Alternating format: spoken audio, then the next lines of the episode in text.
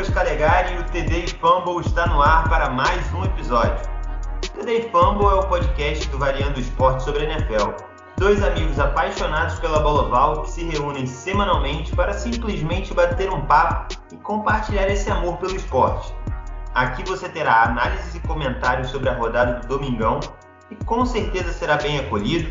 Vamos contar histórias, trazer convidados especiais acompanhar de perto toda a temporada regular e playoffs e, claro, tudo isso com muito bom humor e uma bela pitada de clubismo.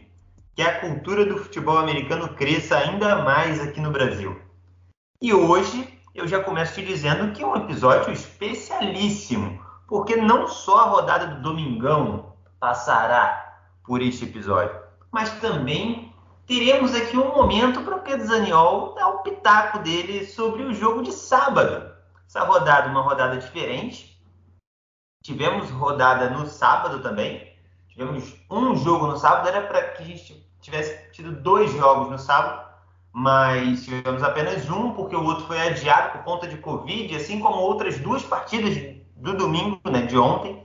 Então, com isso, nós teremos rodada dupla no Monday Night Football logo mais e uma rodada dupla de um Tuesday Night Football amanhã, que não é nem comum na, na NFL. Mas, Pedro Zaniol, tudo bem com você, meu querido? Depois de sete semanas só vencendo, você está sabendo reagir ao revés? Ah, não, não estou sabendo reagir, já nem lembrava mais o que era derrota.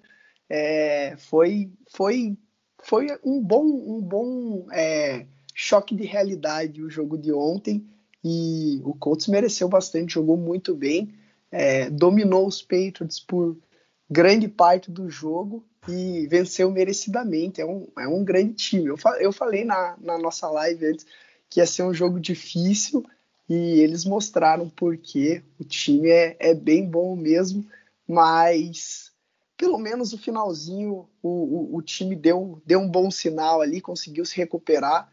Então deu uma animada no, no torcedor. Não foi aquele clima de velório que estava no primeiro tempo, tava feio o negócio, mas depois deu uma animada na torcida.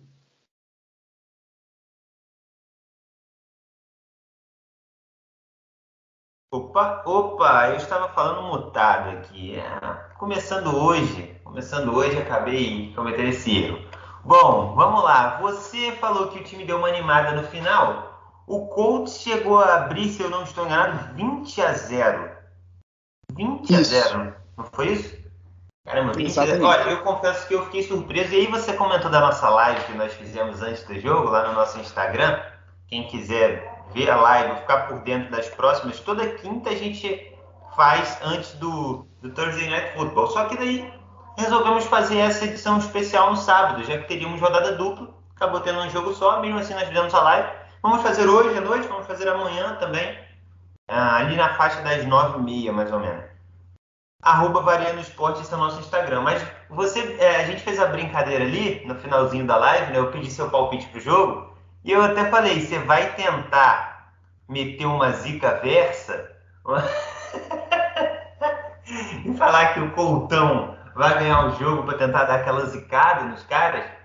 Você falou, não, camisa do Patriots, ninguém vai acreditar, nem tá pensando o quê, não sei o que e tal, vai dar. Vai dar Patriots. E você chegou até a falar, vou falar o quê? 50 a 0 pro Colts? Não chegou a ficar 50 a 0, mas ficou quase metade, né? Ficou 20 a 0 Uh, mas como você falou bem, na reta final ali, o Patriots conseguiu dar uma recuperadinha e chegou a estar perdendo por 20 a 17.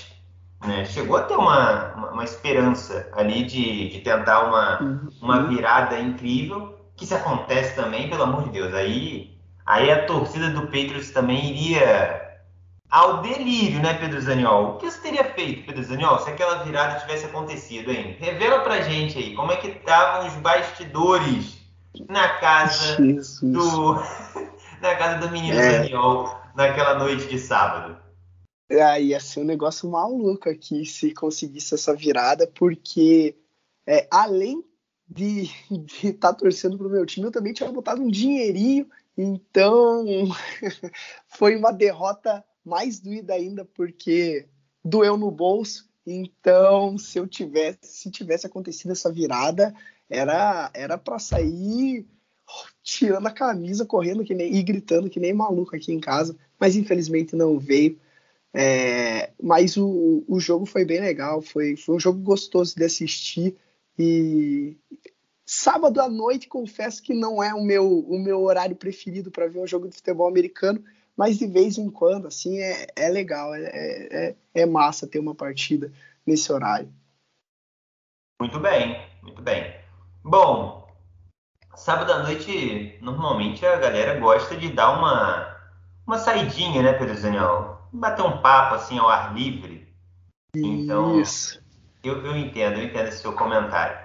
Bom, quem adorou esse jogo de sábado à noite, e aí a gente não tem como não não falar disso, né? Porque agora essa reta final, assim, todo todos os jogos na verdade são comentados ao mesmo tempo, digamos assim, né? Porque tá um custo, um é costurado no outro, né? O resultado de um interfere o outro que jogou não sei quantos dias antes ou depois. Quem adorou esse resultado de sábado à noite e também adorou ter uma rodadinha sábado à noite, ficou só de boa, tá, Zanhão? Só de boa, sentado no sofá. Imagina aí, Zanhão, um sofá brabo, bonitão, tá? Uma cor assim meio meio gelo, meio gelo assim, tá? Tapete peludo, gostoso, aquele que você esfrega o pé e hum, que tapetinho gostoso. Comendo uma pipoquinha, comendo uma pipoquinha, tranquilo, tomando um mate, que é um cara saudável, é um cara saudável, não, durante a temporada não pode tomar bebida alcoólica, tomando um mate gelado, entendeu? Oh, mas mate não é saudável, cara. Não, que isso? Pô, não fala isso pra mim. sódio, cara. Mate é faz mal pra caramba. É tipo tomar refrigerante, tá louco, cara. Não, não tem que ser aguinha, natural, água. mate natural, Pedro a água. Água é o mais saudável. Bebam água. Hidratem-se. Pô, peraí, você é discípulo do Cristiano Ronaldo? Também não é assim. Opa. Um matezinho natural, um mate natural, sem conservantes. Mas enfim, tava lá de boaça no sofá da casa dele gostou muito desse resultado.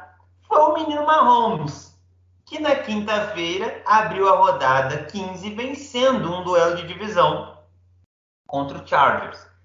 E daí nós chegamos na nossa rodadinha do domingão, que é nossa, o nosso prato principal. Tivemos esse aperitivo aqui que foi Patriots e Colts. Chegamos no prato principal, que é a rodada do domingão. E a rodada do domingão, rapaz, colaborou mais ainda. Olha, o menino Mahomes, do jeito que ele estava deitado no sofá no sábado de noite, ele ficou o domingo inteiro só curtindo a vibe, Pedro Zaniol. Porque com os resultados do domingão, ficou concretizado, concretizado que realmente deixaram o homem chegar, Pedro Zaniol.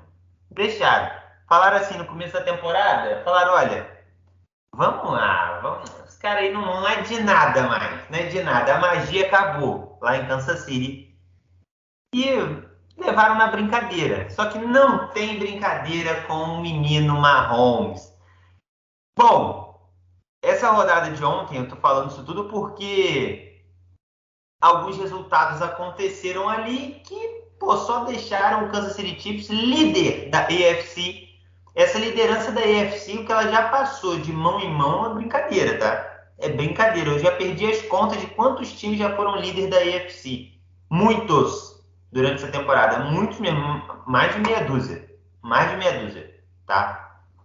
E agora ela tá na mão, na reta final, Daniel. No momento clutch, ela caiu na mão do Mahomes. Eu não sei, eu, até vi uma página do, do Kansas City ontem falando, né, que não sabe se isso é bom ou ruim, o, o, o Chiefs depender só deles para ser a, o número um da conferência. Eu acho que é bom, porque eu acho difícil que o, o Chiefs deixe escapar essa primeira posição agora, depois que chegou. Mas vamos vamos vamos aguardar as próximas semanas. Não quero também zicar quem sou quem quem sou eu longe de mim querer zicar o Marromito. Mas é, o calendário deles é difícil, né? É, é, eles estão eles têm tão tudo, né, para ficar com esse primeiro, mas o, o calendário é, é, é difícil, eles não podem bobear mesmo. Não pode, não pode. Bobeou, dançou. Uhum. Bobiou dançou, Pedro Zaniol. E por falar em Bobiou dançou, vamos começar então falando da derrota do Tennessee Titans. Tennessee Titans, eu quero saber se para você o Tennessee Titans é um time que bobeou e já dançou. Porque o Tennessee Titans já foi esse líder da conferência, já esteve com a divisão garantida. Ninguém tira a divisão sul do Tennessee Titans. E hoje, o Titans, além de não ser mais o líder da conferência já há um bom tempo, até porque ele já tinha perdido a liderança para o Patriots há, um, há uns, umas semanas atrás, agora ele está vendo um Colts que está fungando no cangote. Ele está assim, ó, o Colts está, ó. Está ouvindo a fungada? o Colts está fungando no cangote do Tennessee Titans. Porque o Titans ontem foi até Pittsburgh e perdeu para os Steelers por 19 a 13, Pedro Zaniol. O quão problemático tá, você está vendo aí a, a, falta de Derrick Henry, tá? Muita falta. Você, quando ele se machucou lá atrás, você falou, olha, eu tenho minhas dúvidas se o Tennessee Titans vai conseguir continuar nessa primeira posição, se vai continuar rendendo bem, porque o Derrick Henry vai fazer muita falta.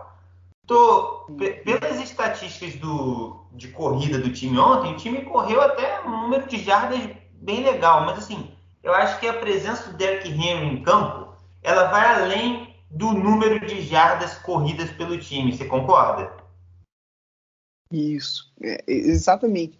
O, o, o Tennessee Titans, eu acho que é, ainda a situação deles é, é, é, é tranquila, por conta dos dois é, das duas vitórias que tem contra o Colts. Então ele tem ele precisa perder nos últimos três jogos perder dois jogos a mais que o Colts. É, é paulada, né? Até porque um desses jogos é contra o, o Texans, o Titans joga e na semana que vem eu acho que é a semana que define tudo, né? Porque o Colts joga contra o Cardinals, jogo difícil, e o Titans joga contra o San Francisco 49ers, também jogo difícil. É, se os dois perderem, daí tá garantido né, para o Tennessee Titans o, a, a, divisão.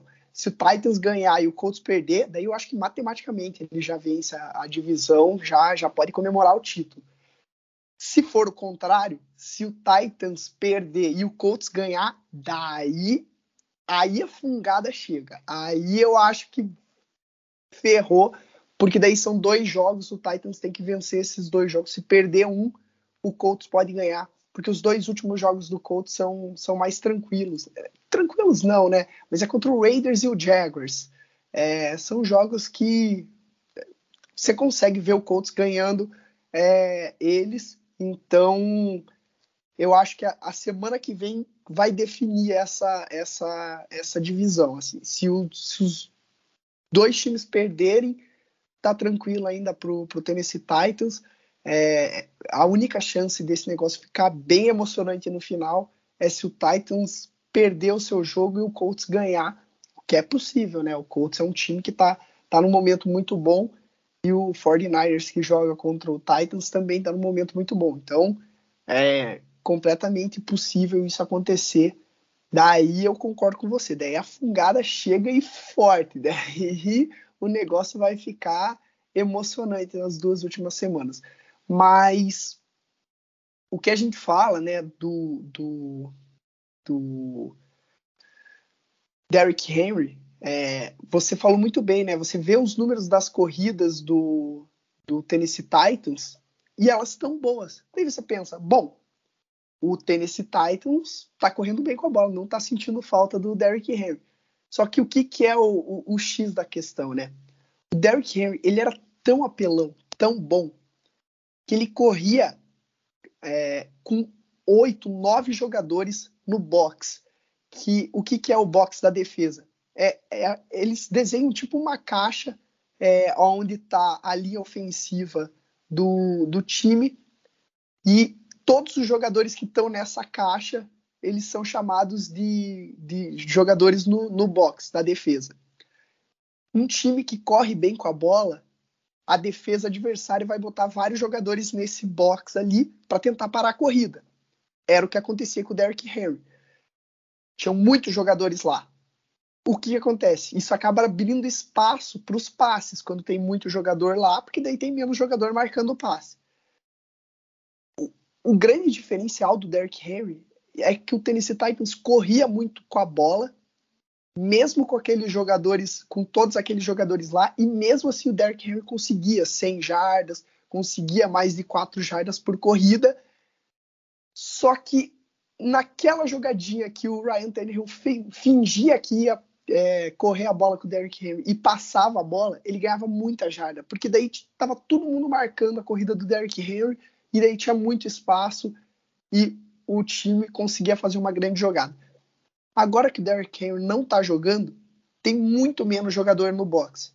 Eles botam agora seis, às vezes sete jogadores lá. Antes tinham oito, nove. Por isso que os jogadores, é, o Donta Foreman, ele até consegue ganhar jardas correndo, porque não tem tanta gente defendendo a corrida ali. Eles até querem que o, que o Tennessee Titans corra com a bola, porque, cara, de quatro em quatro jardas, com o relógio correndo, é muito difícil você ganhar um jogo é, é, desse jeito, né? Você tem que ser, a tua defesa tem que ser completamente dominante do outro lado, não pode deixar acontecer nada. E, e aí eles deixam um pouco jogadores lá e defendem muito bem o passe. E se você for ver, o Ryan Tannehill ontem sofreu muito, né?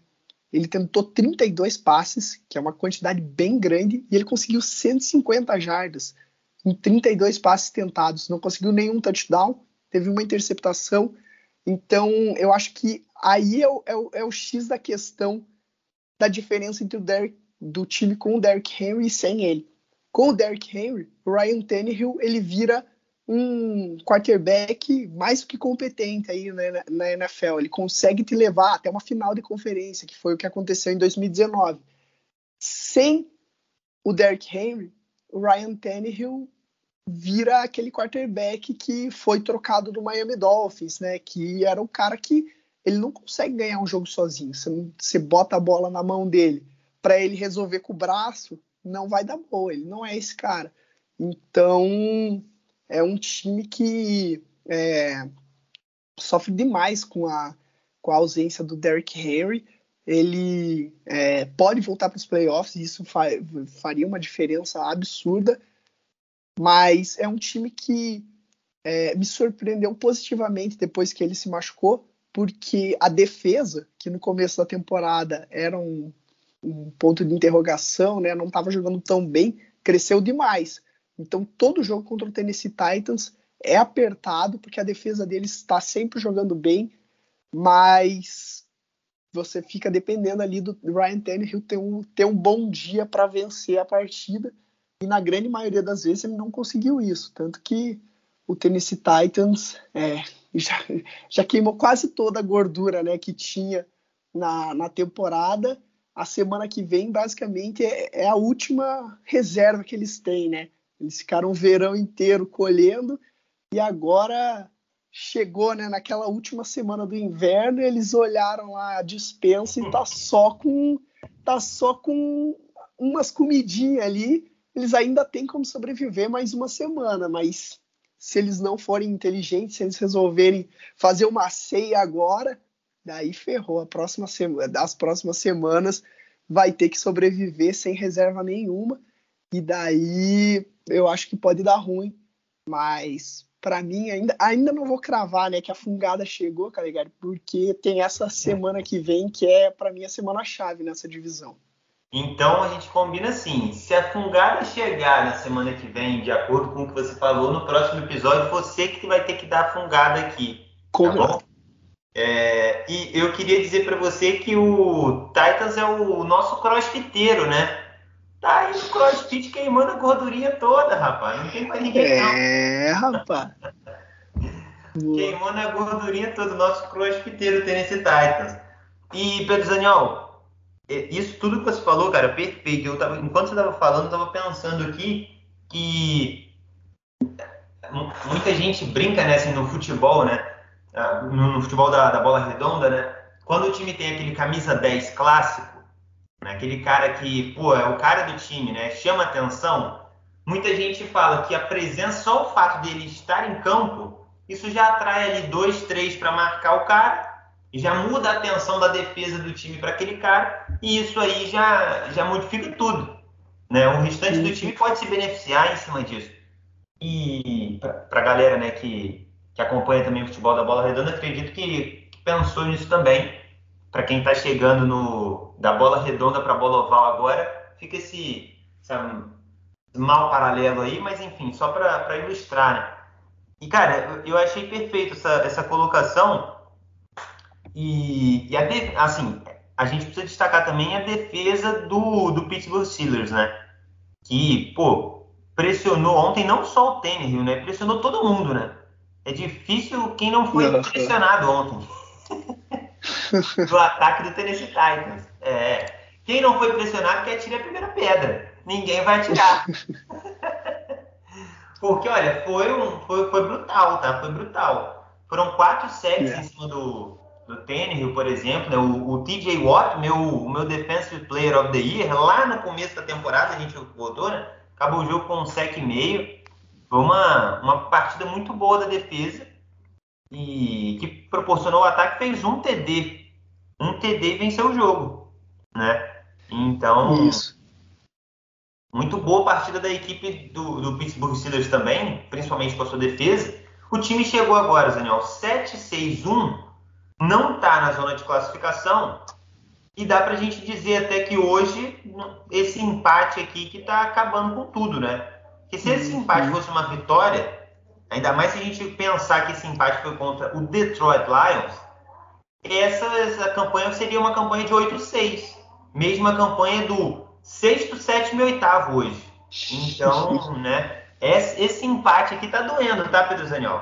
Tá, não, e, e, isso que você falou da defesa, é, tem a vitória 100% ontem foi, foi da defesa do, do Steelers. Eles é, fizeram o cara, a vida do Ryan Tannehill um inferno, é, pressionaram ele toda a jogada. E o que venceu ontem foi os turnovers, né? É, o, o, o time do Tennessee Titans teve quatro turnovers, uma interceptação e três fumbles. E não, não tem como você vencer uma partida é, tendo tanto turnover assim. É 4 a 0 né? O, o Pittsburgh Steelers não teve nenhum turnover, então não tem como ganhar uma partida assim. O, o ataque dos Steelers até tentou deixar a partida emocionante, porque eles não conseguiam fazer nada, né? A defesa do Tennessee Titans também jogou muito bem, mas no final das contas, quem errou menos venceu essa partida, quem segurou melhor a bola venceu. E, cara, o Steelers é aquele time que é difícil você descartar eles, né? Porque os caras não dão o braço a torcer e estão na briga, né? O, o, o, povo lá de cima é, não, não tá vencendo direito, não tá abrindo, e o Steelers está ali na cola da, da galera do, da, da divisão deles. É, ainda tem confronto entre esses times no final da temporada. Então, cara, tudo pode acontecer. Até um título de divisão dos Steelers pode acontecer, por mais louco que isso, que isso pareça, né? Ainda é possível. Então, final de temporada na, na EFC Norte vai ser coisa de maluco, tá ligado?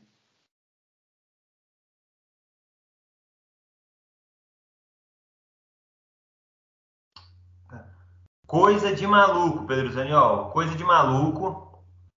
Na verdade, eu acho que essa reta final da AFC como um todo vai ser coisa de maluco, tá? Coisa de maluco. Porque todas as divisões têm ali o seu charme, né? Tem ali o seu charme. É um Buffalo Bills que parecia que ia reinar na, no leste e não tá reinando. E aí surgiu um Patriots com Massachusetts, que está aí na liderança. Tem o Miami Dolphins que ninguém segura mais. O negócio é esse. Ninguém segura mais. Uh, e eu vou revelar daqui a pouco por que, o Miami Dolphins ninguém segura mais, tá? Vou revelar. Vou revelar aqui o que está acontecendo na verdade no Miami. Uh, então, assim, você tem essa divisão norte que você já falou da insanidade dela, tem esse, né, essa briguinha aí no sul entre Titans e Colts que pode ficar muito interessante, você já deu a deixa para semana que vem. E tem o, a Conferência Oeste também, lá com Marromito, Herbert. O Raiders e Broncos estão já começando a, a diminuir o ritmo dos motores, mas estão ali ainda. Estão ali, né? Estão ali. Para fazer uma, uma, uma, uma graça. O Raiders, inclusive, joga hoje, hoje à noite. Bom, mas vamos seguindo aqui, o Pedro Zaniol. Já que eu falei do Miami Dolphins agora com tanta ênfase, vamos passar para esse jogo do Miami Dolphins? Vitória em casa, 31 a 24, duelo de divisão contra o Jets. Moleza, né? Dos dois times de Nova York, da cidade de Nova York, jogaram duelos de divisões, né? Nessa, nesse domingão. E moleza, né? Aquele jogo bônus para os seus adversários, para os seus amiguinhos. Eles não têm rivais de divisão, eles têm amiguinhos de divisão, entendeu? Então eles dão, dão três pontos para a rapaziada. E inclusive o jogo do outro time lá de Nova York, a gente vai passar por ele muito rápido, porque não precisa, não precisa comentar. Uh... Mas o Miami Dolphins venceu o Jets por 31 a 24, Pedro Zaniol. E agora são seis, seis vitórias seguidas do Miami Dolphins. Somente o time do Patrick Mahomes, e aí não precisa falar mais nada, né? Só fala isso, é o time do Patrick Mahomes, somente ele está mais on fire do que os golfinhos neste momento da temporada, porque vem de sete vitórias seguidas o Kansas City Chiefs. Kansas City Chiefs estava 3-4 e agora está 10-4. O Dolphins estava 1-7, Pedro Zaniol. 1-7. E agora está 7-7. São seis vitórias seguidas para o Miami Dolphins. Você consegue crer nisso, Pedro Zaniol? Ou você acha ainda que estamos vivendo um sonho e a qualquer momento vamos acordar? Então, é, eu consigo crer né, que eles conseguiram vencer essas seis partidas seguidas, é, principalmente se você olha o, o, calendário deles. É, eu acho Quando que, você olha, você fala. Hum. É, então, porque ó, a, a sequência começa contra o, o, Texans, Houston Texans. Nada impressionante vencer. Eu acho que o, o grande jogo dessa sequência foi aquele Thursday Night Football contra o, o, o Ravens, que eles mandaram um blitz em toda a jogada e o Lamar Jackson não conseguia fazer nada e eles venceram aquela partida. E aí Parecia foi... eu jogando videogame. Então, mas foi aquele jogo, foi eles estavam 2-7 naquele jogo. Eles uhum. falaram, meu irmão, perdido por um, perdido por mil, se exploda, vamos, vamos meter o louco aqui e vamos ver o que vai dar, porque é parecido que o Detroit Lions fez num jogo contra o Rams, eu lembro, que os caras saíram metendo fake punch, um sidekick, fizeram tudo a porra louca lá, não deu certo, eles perderam, mas, cara, os caras falaram, ah, mano, já, já perdemos todas as partidas aqui, vamos jogar contra um time bom, vamos tentar. E como foi um jogo de quinta-feira, né, é, o Ravens com muita lesão, desde aquela época já estava com muita lesão, o time não tinha se preparado direito, é, não conseguiu achar uma resposta para aquilo, e ali eu acho que foi a grande vitória do Dolphins. Depois, né, ganhou do Jets, que também não é impressionante, ganhou do Panthers. É... Duas vezes do Jets. Isso, ganhou duas vezes do Jets, ganhou do Giants, do Panthers.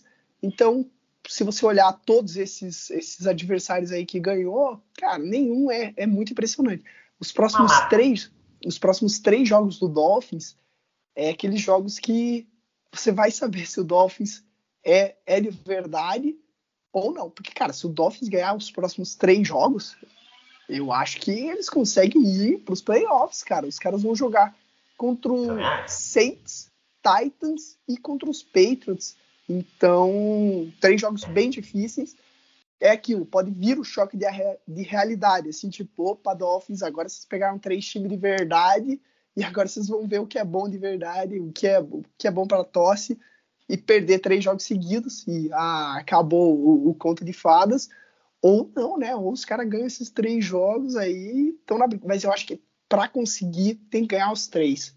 Acho que vencendo dois e perdendo um não o, buraco estava muito grande, né, para ir para para pós-temporada, mas pô, é, é, é, algo muito giro que fez o Miami Dolphins, né? Muito time com, com uma vitória e sete derrotas ia largar a temporada, pressão em cima do treinador, vamos mudar o quarterback. Não, eles falaram, não, a gente confia no nosso time, a gente sabe que a gente estava no caminho certo e, e tá dando resultado aí. Então, estão mostrando o time vai para a temporada que vem num, num como, como posso dizer, numa, num clima melhor, né? Não vão mais naquele, naquele clima de que, putz, está tudo errado, vamos ter que mexer tudo no time dá para acreditar no trabalho depois dessas seis vitórias seguidas aí, que foram bem boas.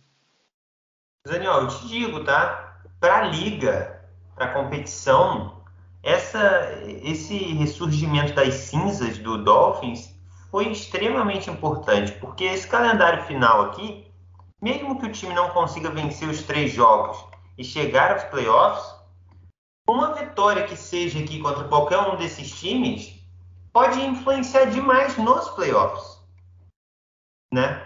Porque Exatamente. se você esse cenário que você desenhou aí agora há pouco para o Titans contra o Colts, né? Cara, imaginar que na semana que vem o Titans vai perder para o 49ers, que está bem nesse momento da temporada, não é nada absurdo, não é nada. Perdeu isso. Entendeu? Quando você abriu o olho, já era, perdeu. E o Colts vencer o Cardinals é difícil? É difícil. Acho duro o Cardinals, você imaginar o Cardinals tomando aí duas, é, é, enfim.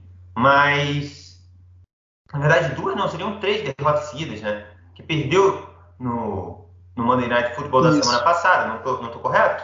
Tô correto. É isso, é. Então, imaginar que o Cardinals vai perder três partidas seguidas é duro. É duro, mas o time do Colts é muito bom, como você falou.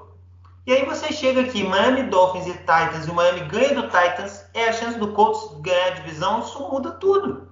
Você joga um Titans para um wild card, virou um salseiro, entendeu? Então, uh, uma vitória aqui, e se o time chega aqui em frangalhos, chega com a campanha do Jets, por exemplo, 3-11, aí eu não sei, né, se, como é que...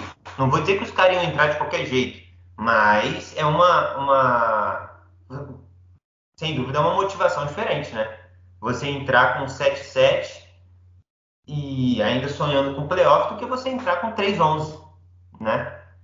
Então, cara, foi muito legal essa recuperação do Dolphins aí para o campeonato como um todo, né? E pode influenciar demais aí qualquer vitória do Dolphins nessas últimas três semanas influenciar demais o que vai acontecer na pós-temporada, mesmo que a equipe não, não, não consiga chegar lá, porque a briga no, na EFC é muito insana, né? Muito louca. E eu tava falando que ia revelar o porquê dessa sequência do Dolphins. Gente, aquilo que a gente já comentou na live de quinta-feira passada e tal. Quem não viu ainda, quem não tá sabendo ainda, o Miami Dolphins é o é o time do Brasil agora. Então é o poder do Brasa, entendeu? É o poder do Brasa, Pedro Zaniol o Brasa tá com seis vitórias seguidas na NFL rumando aos playoffs, não tem para ninguém. é isso. É isso, não tem jeito. União sinistra, Dolphins e Brasa. Esquece. o Pedro Zaniol, sobre a partida, sobre quarterbacks, você quer pontuar alguma coisa? Então, Calegari, quero falar assim do, dos dois quarterbacks é, desse jogo. Primeiro falar do, do Zach Wilson, né? É, que não fez mais uma vez um, um jogo bom e já dá para afirmar, né? Com 15 semanas que ele tá sendo o pior quarterback da classe de 2021. É, eu boto nesse, nesse bolo aí até o Davis Mills, o quarterback do Houston Texans, que foi selecionado na terceira rodada, não veio com toda essa pompa aí que nem os outros cinco jogadores que, que foram selecionados na primeira rodada. Eu boto ele, mas também excluo o, o Trey Lance do San Francisco 49ers, porque ele fez um jogo e meio, dois jogos, jogou bem pouco, nesses poucos jogos que ele fez, ele foi melhor que o Zach Wilson, mas é, é, é, uma, é complicado comparar, né? Um cara que fez mais de 10 partidas com outro que só jogou uma partida e meia. Então, não vamos fazer essa comparação, mas dos outros quatro, né, que a gente tá falando, do Mac Jones, do Trevor Lawrence, do Fields e também do Davis Mills, ele tá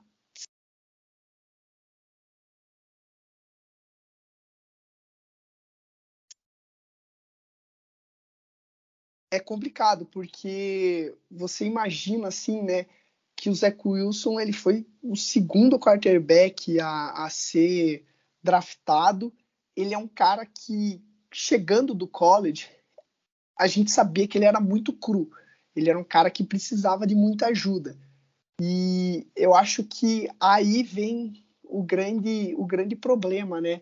É, quando um time como o New York Jets seleciona o, o, o Zach Wilson, é um cara, é, é um time que não está preparado para ajudar esse quarterback novato. E, e daí ele está tendo que, que aprender né, a jogar na NFL ali sem uma linha ofensiva protegendo ele. O, o, é, o Jets não tem nenhum grande wide receiver. É, os running backs também não são lá grandes, grandes coisas. A defesa horrível, então todo jogo ele sai atrás, sai tendo que, que correr atrás do prejuízo. E outra coisa, ele jogava em BYU, que é uma universidade que nem é, nem é uma das grandes universidades lá da, do, do college. Ele joga numa, numa universidade que nem é que nem fazia parte das grandes das conferências mais fortes do college. Então os adversários que ele enfrentava não eram grandes coisas. E o braço dele é maravilhoso. Ele tem um, uma força no braço é, incrível, assim, que o pessoal comparou ele, vindo do college, com o Patrick Mahomes nesse sentido da, da força do braço, né? Mas é uma coisa você fazer esses lançamentos maravilhosos é, jogando em BYU contra universidades não tão grandes, né? você na NFL jogando contra times profissionais é muito mais difícil você conseguir fazer esses lançamentos. E o Zach Wilson tá sofrendo muito, muito, muito, muito nessa temporada. É... A grande maioria dos jogos ele tá sendo é, engolido vivo e com certeza ele ele tá aprendendo na marra, né? mas sem ajuda não tem como, cara. Ele, o New York Jets é, vai precisar investir muito, muito, muito na temporada que vem em jogador, em eu acho que o, o treinador principal, apesar dele não ser um cara de, de ataque, um cara de defesa, eu, eu gosto dele, o Robert Sala, é um, é um bom treinador.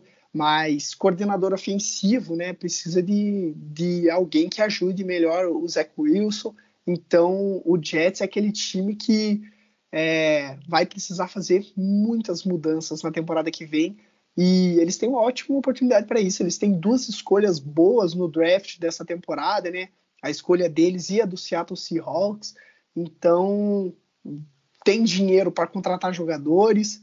É um time que vai ter que se mexer bastante no mercado. Mas o Zach Wilson, no momento, é, é disparado para mim o pior quarterback. E o jogo é, em si, né? Você olha no placar, caraca, 31 a 24.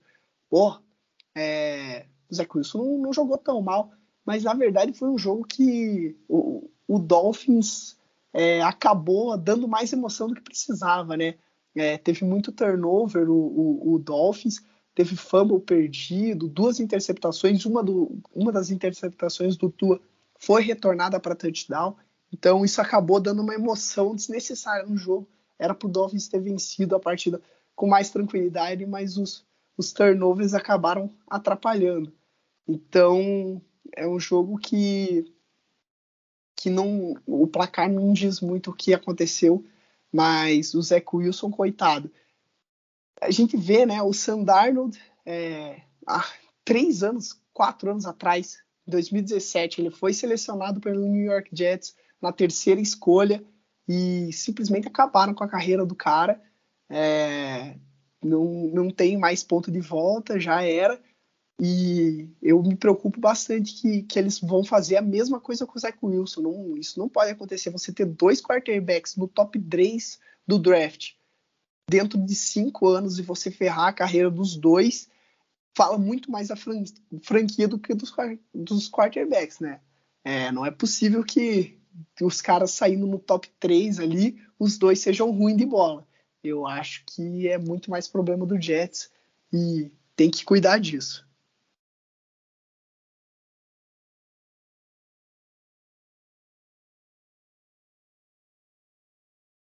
Concordo com você, Pedro Zaniol, concordo com você. É um problema grave esse aí, cara. Não, não dá para achar assim, pô, como você falou, que fala muito mais dos, da franquia do que dos quarterbacks. Não dá para achar, pô, o time não deu sorte duas vezes seguidas. Cara, não é bem assim, né? Então, algo de errado não está certo lá, lá em Nova York, né? Lá com, com a equipe do Jets. Bom, uh, tava, teve um lance aqui, uma comemoração que eu achei bem engraçada. Não sei se você se você chegou a ver o TD do Dolphins que virou o placar. O jogador, o jogador foi comemorar na torcida, pulando ali na naquela beirinha ali da, da arquibancada, né? No, no, primeiro andar ali. E aquela galera que, que paga um ingresso bem baratinho, Daniel, coisa pouca uh, uma galera de pouca influência. e, e, daí ele foi sentar, se debruçar no, no murinho ali, né? E acabou caindo, né? Pra, pra galera. Foi literalmente pra galera. foi engraçadinho isso daí. Uh, bom, seguindo aqui, Pedro Zaniol, com a nossa, com a nossa agenda, essa vitória deixa o Dolphins com 7-7, como já falei.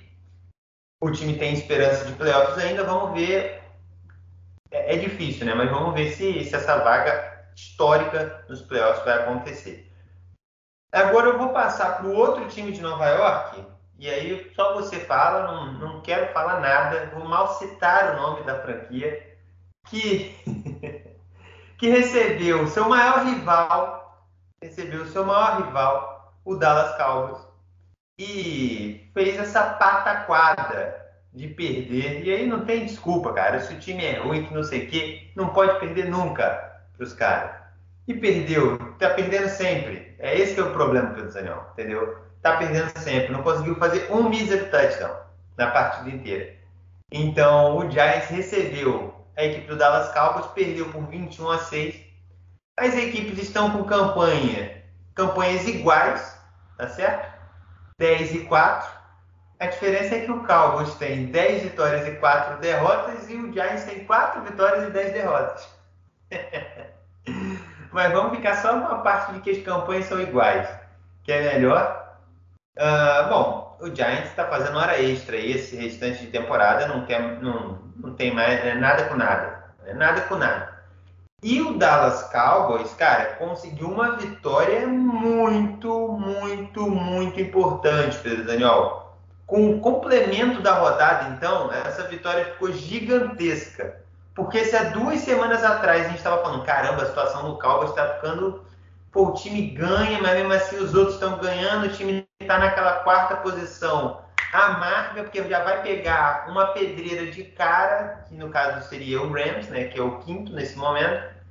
Mas hoje o Dallas Cowboys é o segundo na conferência e se o Packers bobear, como você já falou, Daniel, bobeou o quê? Bobeou, dançou, né?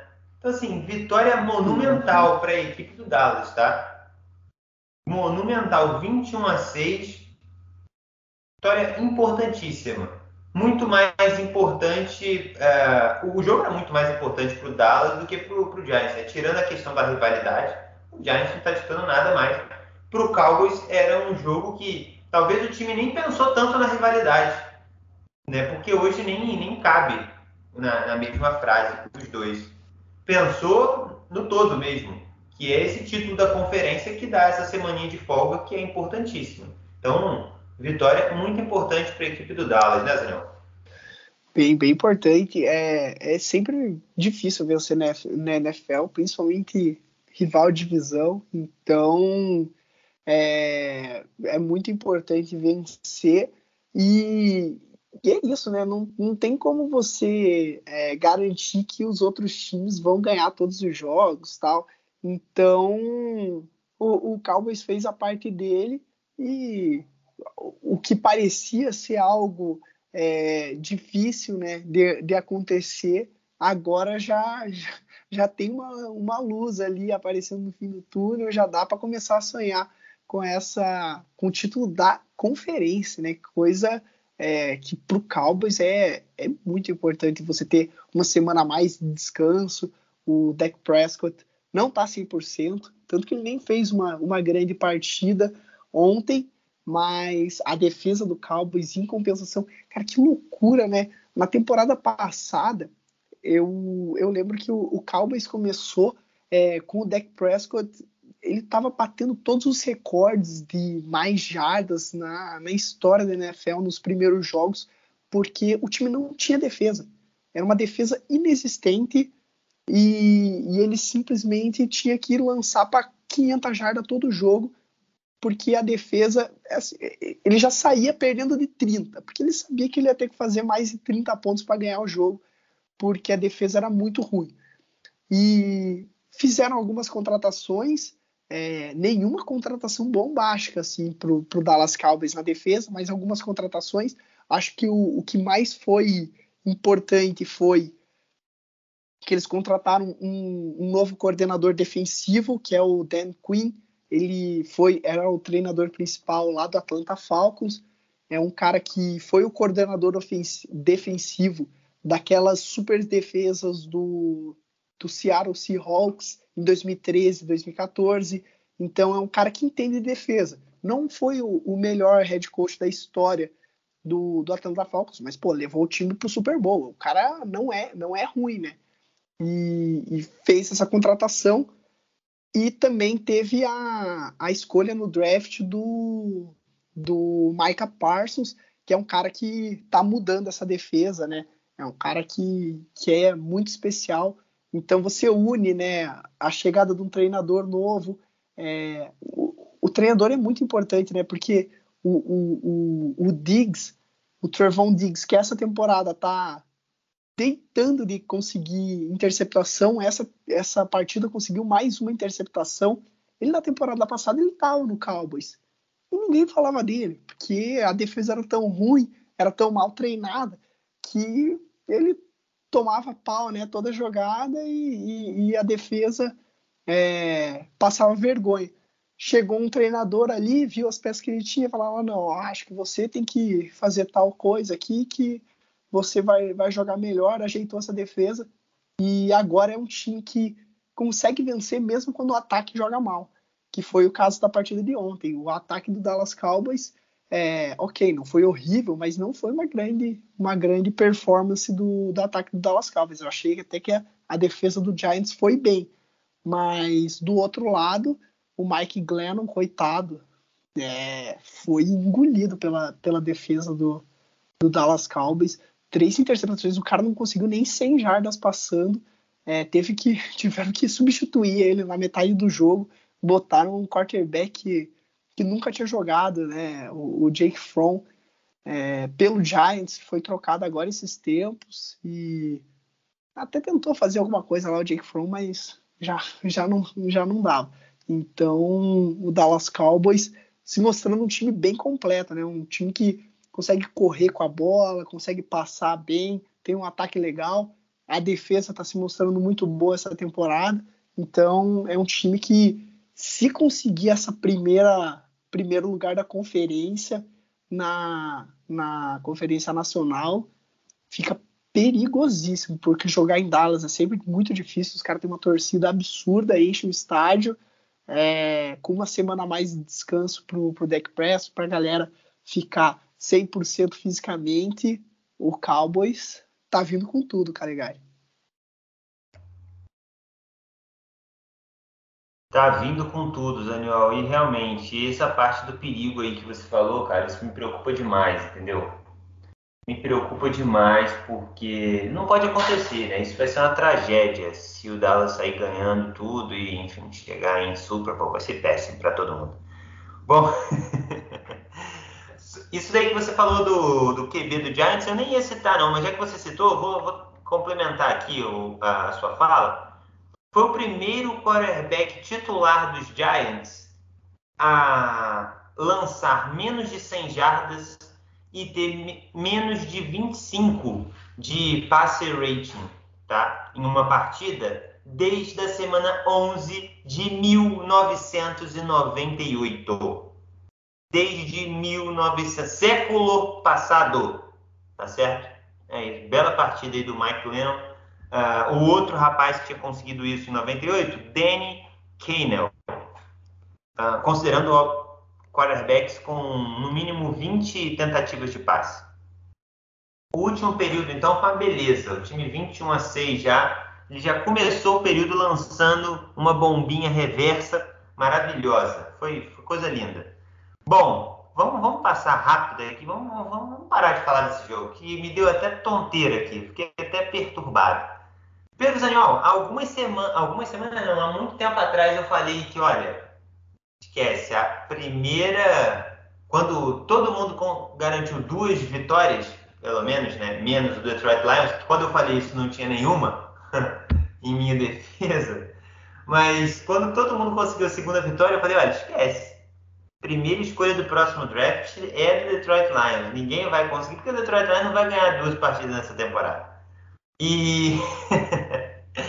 Cara, tem um time que parece que, olha, todo mundo conspira para ele ser o número um, não tem jeito. Na temporada passada, todo mundo falando que, Zenão? Não, primeira escolha do Jets, o time nem ganha, que não sei o que, parará. No final, quem foi a primeira escolha? Jaguars.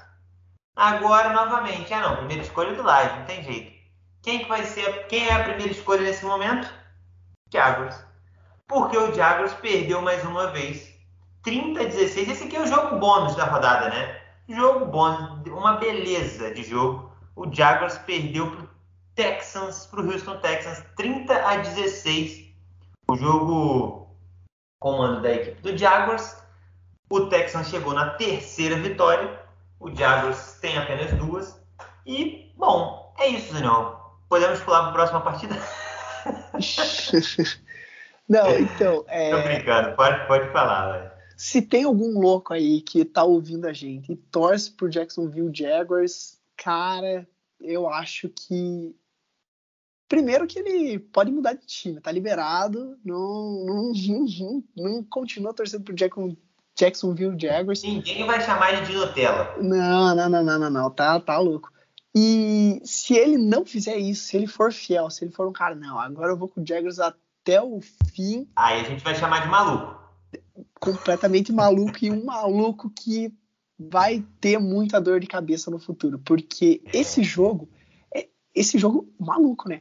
É, Houston Texans e Jacksonville Jaguars, os dois times com duas é, vitórias chegando para a partida, e era uma partida que nenhum dos, das duas torcidas queria ver seu time ganhar. Era aquela partida que é, não tinha problema perder, porém isso era só a torcida. Os jogadores, comissão técnica, todo mundo foi para esse jogo dando a vida. Foi aquele jogo assim, a gente precisa vencer a partida. O, o Houston Texans, porque é um time que é, eles não, não, não querem ficar tancando essa temporada. Eles estão, em todos os jogos que eles jogaram, eles estão tentando vencer. Tanto que estão jogando com, com o Davis Mills para ver se ele é, é, é o quarterback do futuro. E o, no lado do Jaguars, né, demitiram o treinador. Era um time que queria dar uma, uma resposta para a torcida nessa, nessa partida, que queria mostrar que, que, que quem estava né, segurando eles era o Urban Meyer. Mas no final das contas foi um jogo bem ruim entre duas equipes que tá bem claro que elas são é, duas das piores equipes da, da NFL. Tem muito jogador ruim nessas duas equipes e as duas tentaram vencer e o Jaguars conseguiu ser pior que o Houston Texans. Isso é, é bem. Você fica assim, caraca, né? Os caras têm o, o Trevor Lawrence, primeira escolha geral no draft, e mesmo assim o resto do time é muito ruim. É, jogaram putz, mal demais. Você tem uma noção, é, eles até venceram a batalha de turnovers, né? Só teve um turnover na partida, que é até uma surpresa, né? Só teve uma interceptação do Davis Mills, mas nenhum ataque conseguiu fazer nada. É, poucas jardas de ataque para os dois times, muito three and out, muito punch. Então foi um jogo ruim de, de assistir e o, o time que conseguiu ser menos pior, né? O, o time do Houston Texans foi o que venceu.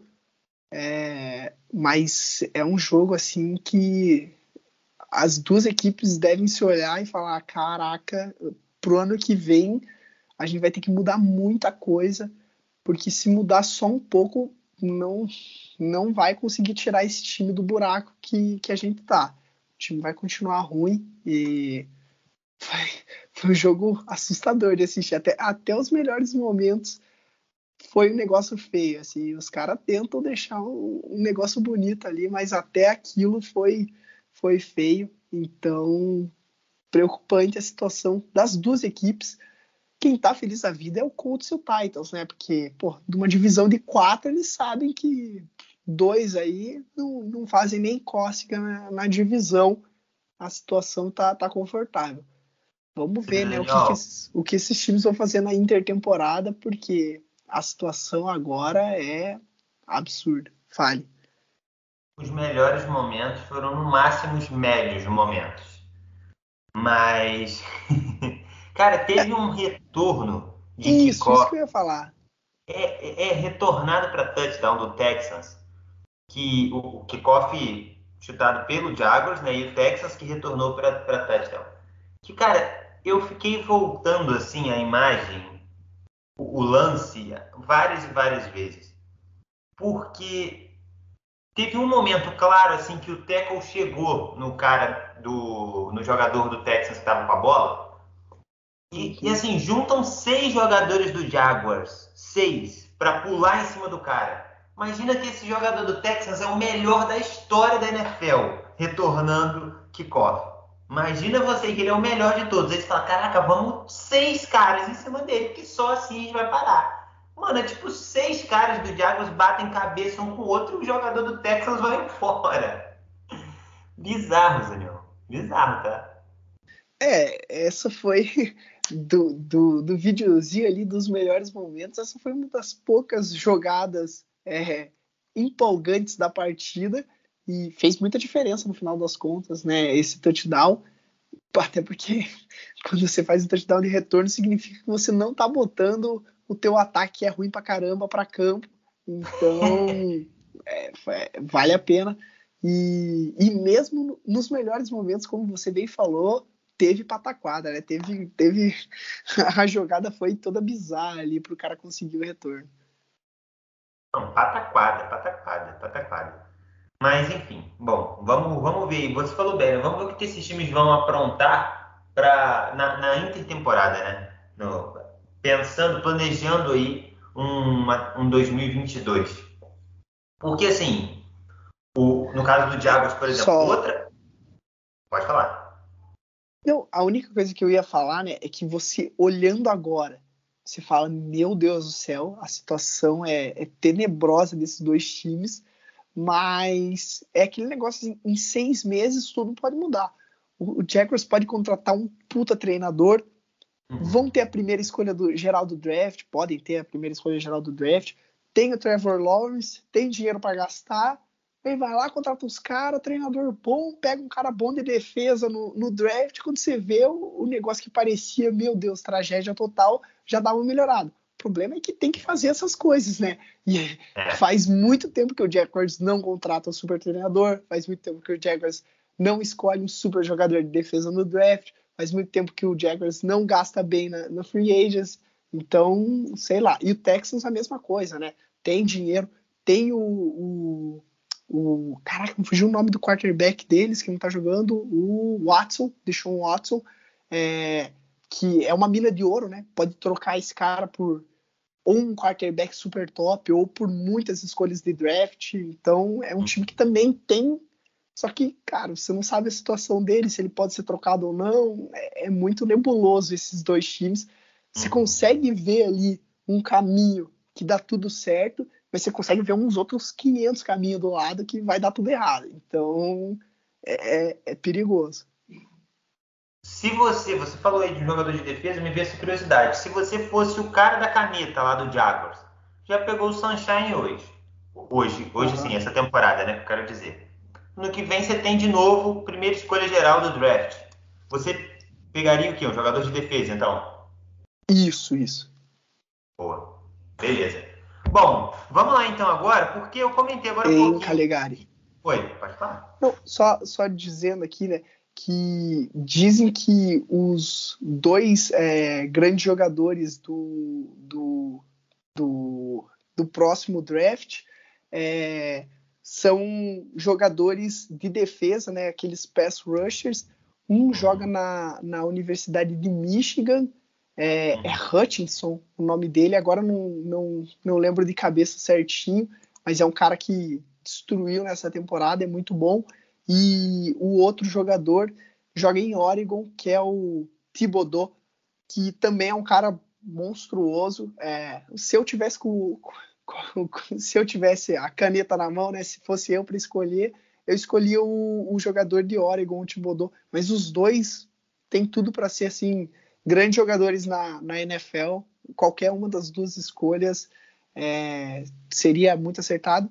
E hoje estão falando bastante que está entre esses dois jogadores é, a primeira escolha geral. O que pode mudar muito é que, cara, querendo ou não, NFL, quarterback é, é a posição mais, mais importante. Então, se o cara estudar lá a fita de um jogador e, e, se apaixonar por um quarterback, não tem como. Eles vão lá, ou um time vai trocar para a primeira escolha para pegar um quarterback, ou, ou pega um quarterback, então tudo pode acontecer. Mas a tendência, se fosse hoje o draft, é um desses dois caras de defesa ser, ser escolhido. É, acho que acho que talvez dependendo, vai depender muito também de quem ficar com essa primeira escolha, né? Porque hoje ela é do Jaguars. Não acredito que o Jaguars vai que pegar não precisa de QB, exatamente. É, não vai pegar Perfeito. o quarterback. Mas aí pode acontecer isso que você falou de trocar, né? Trocar com algum time ah, não, ó, dá pra gente fazer essa troca aqui, vai ser benéfico pra gente, papapá, não sei o quê, e um outro time que precisa de QB pega e sobe, né, para fazer essa primeira escolha geral aí de um quarterback. Mas, por exemplo, Jaguars, Jets também, não acredito que vai pegar um, um, um quarterback. Uh, o Texans tem essa questão aí toda que você falou envolvendo o Deshaun Watson, precisa se desenrolar disso daí para saber o que vai fazer e o que não vai. O Detroit Lions, não sei também se vai pegar um, um, um quarterback, enfim, sei lá. Talvez é. o, o, o, mais claro aí de um quarterback que eu vejo desses primeiros cinco aí é o Giants e o Texans. De, se, é. né? Uh, eu acho o que o Lions Giants pode time botar todo, né? Então, assim, é difícil. Que... O Giants tinha que ter umas 15 escolhas primeiras, tinha que ser do Giants. Tem Mas, duas, bom, tem duas. Não, vamos falar dessa franquia que ela não merece publicidade, não merece prestígio. Vamos pular para a franquia que Ninguém acreditava que conseguiria vencer nenhuma, piorou duas, mas já venceu duas. Já dá para dizer que o time não perdeu três vezes na temporada. Sim, esquece, tá? Respeitem o leão, o rei da selva. Respeitem. Na, engraçado até que na, no episódio da semana passada, quando a gente citou a temporada, o calendário do Cardinals, a gente até brincou, né? Falou assim, pô, se o Lions não tivesse nenhuma vitória, a vitória seria contra o Cardinals, só para criar um rebuliço. E mesmo já tendo vencido a primeira, venceu também, Pedro Zaniol. 30 a 12 para o Detroit Lions em cima do Arizona Cardinals, que até esses dias era o imbatível da NFL. O que aconteceu, Pedro Zaniol? Cara, é... vamos lá, por partes, né? Primeiro falando do, do Cardinals, é... eu acho que são é, alguns fatores, né?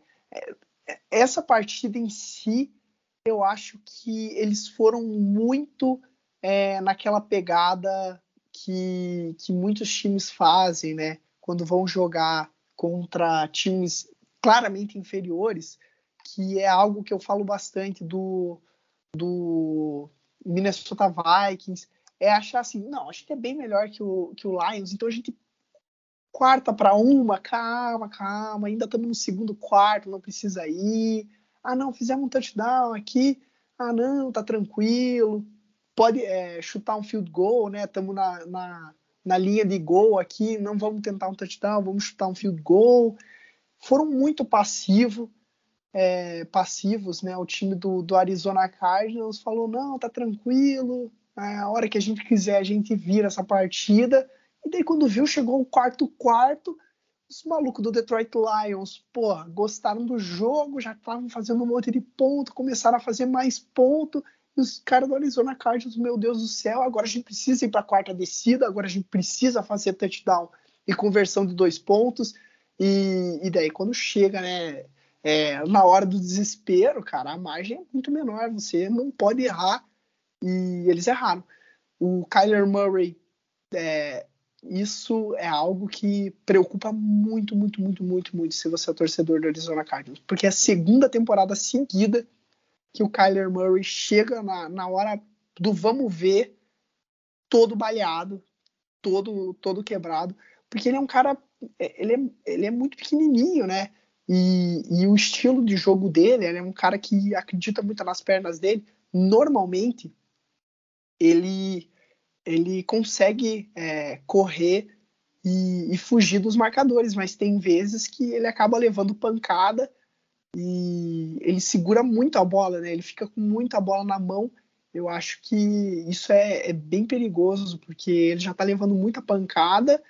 É, o time tá sem o, o, o DeAndre Hopkins, que também se machucou, vai ficar fora a, a, o resto da temporada inteira. Ainda não se sabe. A tendência é que ele volte nos playoffs, mas isso não é garantido. Então, as lesões, né, que a gente falava, pô, o Cardinals tá mandando muito bem, tá conseguindo é, superar as lesões. Chega uma hora que, quando você é muito passivo, o, o teu quarterback tá machucado, é, você não.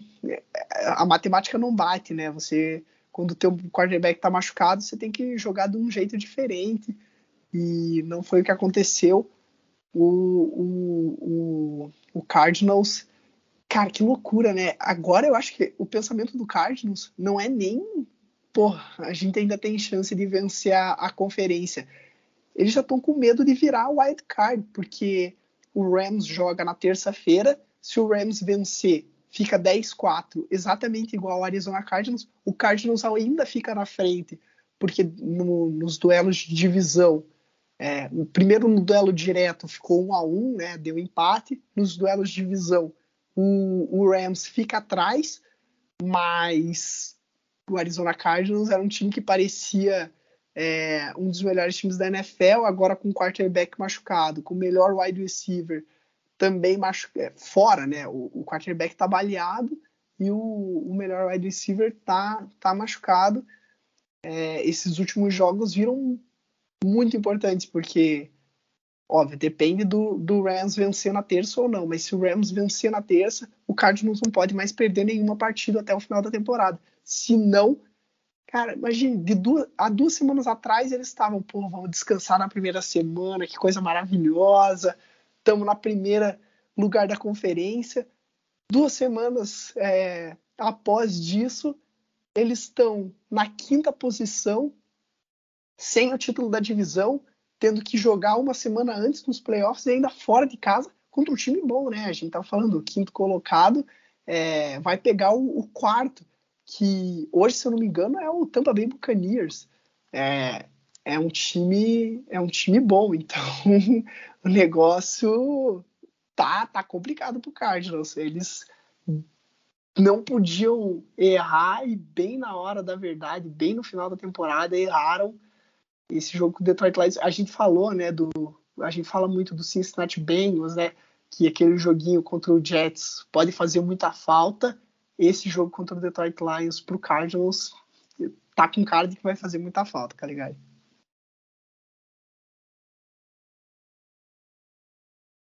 Vai, vai fazer falta, Pedro Daniel. Vai fazer falta.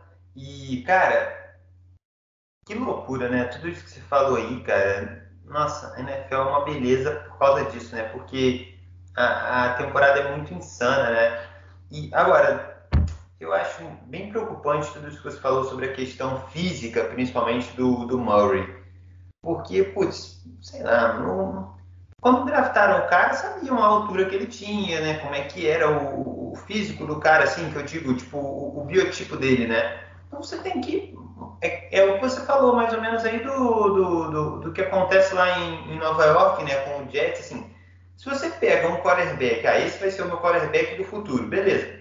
Você tem que pegar ele numa situação que você consiga dar um, um ambiente para ele proliferar ele, ele, né, ele, enfim, sei lá. É, porque, cara, de nada Mas, Caligari... Você, você tem um baita talento e o talento se joga fora, né? Então, então, mas eu acho que nesse caso é, a culpa no, no cartório tá mais no Kyler Murray do que no, no, que no Cardinals. Muito? Eu acho que o Cardinals, o trabalho que eles vêm fazendo é, desde que pegaram o Kyler Murray é bem legal, pô, estão numa, numa baita não, não tô numa... Dizendo, não tô dizendo nem que é ruim o trabalho, não foi isso que eu quis dizer, eu acho que eu expressei mal. Só tô dizendo que assim, tipo, como você falou, duas temporadas seguidas, chega na hora do mata-mata ali, no momento clutch e o cara tá baleado.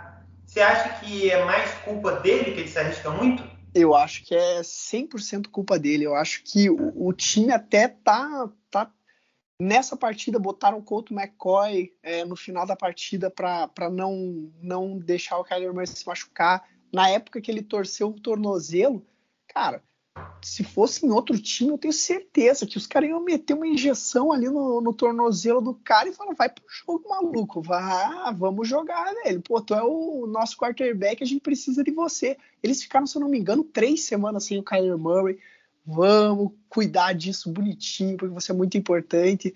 Eu acho que o, o Arizona Cardinals sabe, né, que o Kyler Murray é um cara que ele não, não aguenta muito, mas eu acho que o, ele precisa é, é, aprender. É porque é muito difícil, né? Ele é um cara muito especial com a bola na mão, quando a jogada dá tudo errado e ele sai correndo e pô, consegue dar um passe maravilhoso. Na, na própria partida contra o Detroit Lions, ele fez umas jogadas assim só que, cara, isso gera muito risco.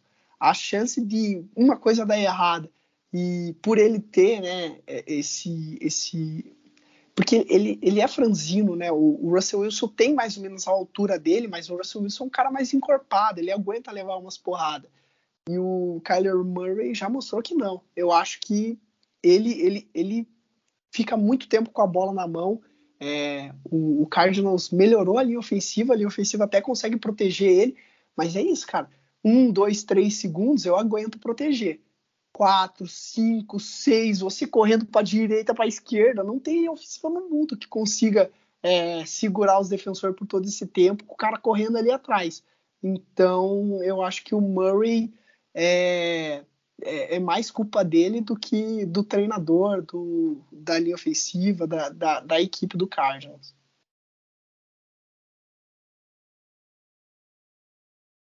Tudo bem. Bom, mas vamos, vamos ver. Vamos ver. Porque se toda temporada também acontecer isso, hum, pro, pro, pro, pro Carlos, pro seu torcedor, isso não adianta nada, né? O time meter não sei quantas mil vitórias seguidas.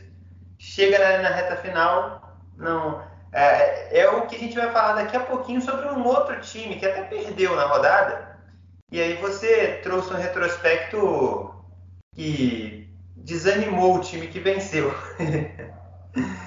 Mas, porque o, o, que importa mesmo é vencer na hora do vamos ver. Né? Mas uma temporada uhum. brilhante. Chegou ali para classificar para playoff, jogar playoff, você não ganha, não adianta muita coisa. Né? O campeão simbólico do primeiro turno do Brasileirão não leva nada para casa, por exemplo. Mas, Exatamente. Vamos, vamos seguir aqui. Ou só Calegari? Fala. Não, falar do, do Detroit Lions, que ah, a, é, a gente já falou é, várias vezes isso aqui. É um time que todo jogo os caras dão a vida e como a, a gente tinha comentado, né? Parecia que depois daquele jogo é, contra o Minnesota Vikings, que eles venceram no estouro do cronômetro, eu falei, bom, agora deve ter saído peso das costas dele, que eles vão jogar mais leve, mas é, isso é bom, mas também eu acho que eles não vão mais jogar louco daquele jogo, daquele jeito que eles que eles estavam jogando, assim, de que, nossa senhora, é ganhar ou ganhar, precisamos, temos que, que dar pelo menos uma vitória para nossa para nossa torcida. E na semana passada foi mais ou menos isso, né? Eles tomaram um pau, mas essa semana queimei a língua, cara, porque o, o Detroit Lions foi com tudo para vencer esse jogo. É, saíram ganhando de 3 a 0 no lance seguinte já estavam dando um sidekick. É, a defesa, cara, impressionante o que a defesa do, do Detroit Lions jogou. Os caras pareciam que era o último prato de comida da vida deles ali. Os caras estavam correndo atrás da bola, é, como se não houvesse amanhã. Jogaram a vida mesmo. E o, o, o Jared Goff fez uma boa partida. O time jogou bem no ataque e na defesa.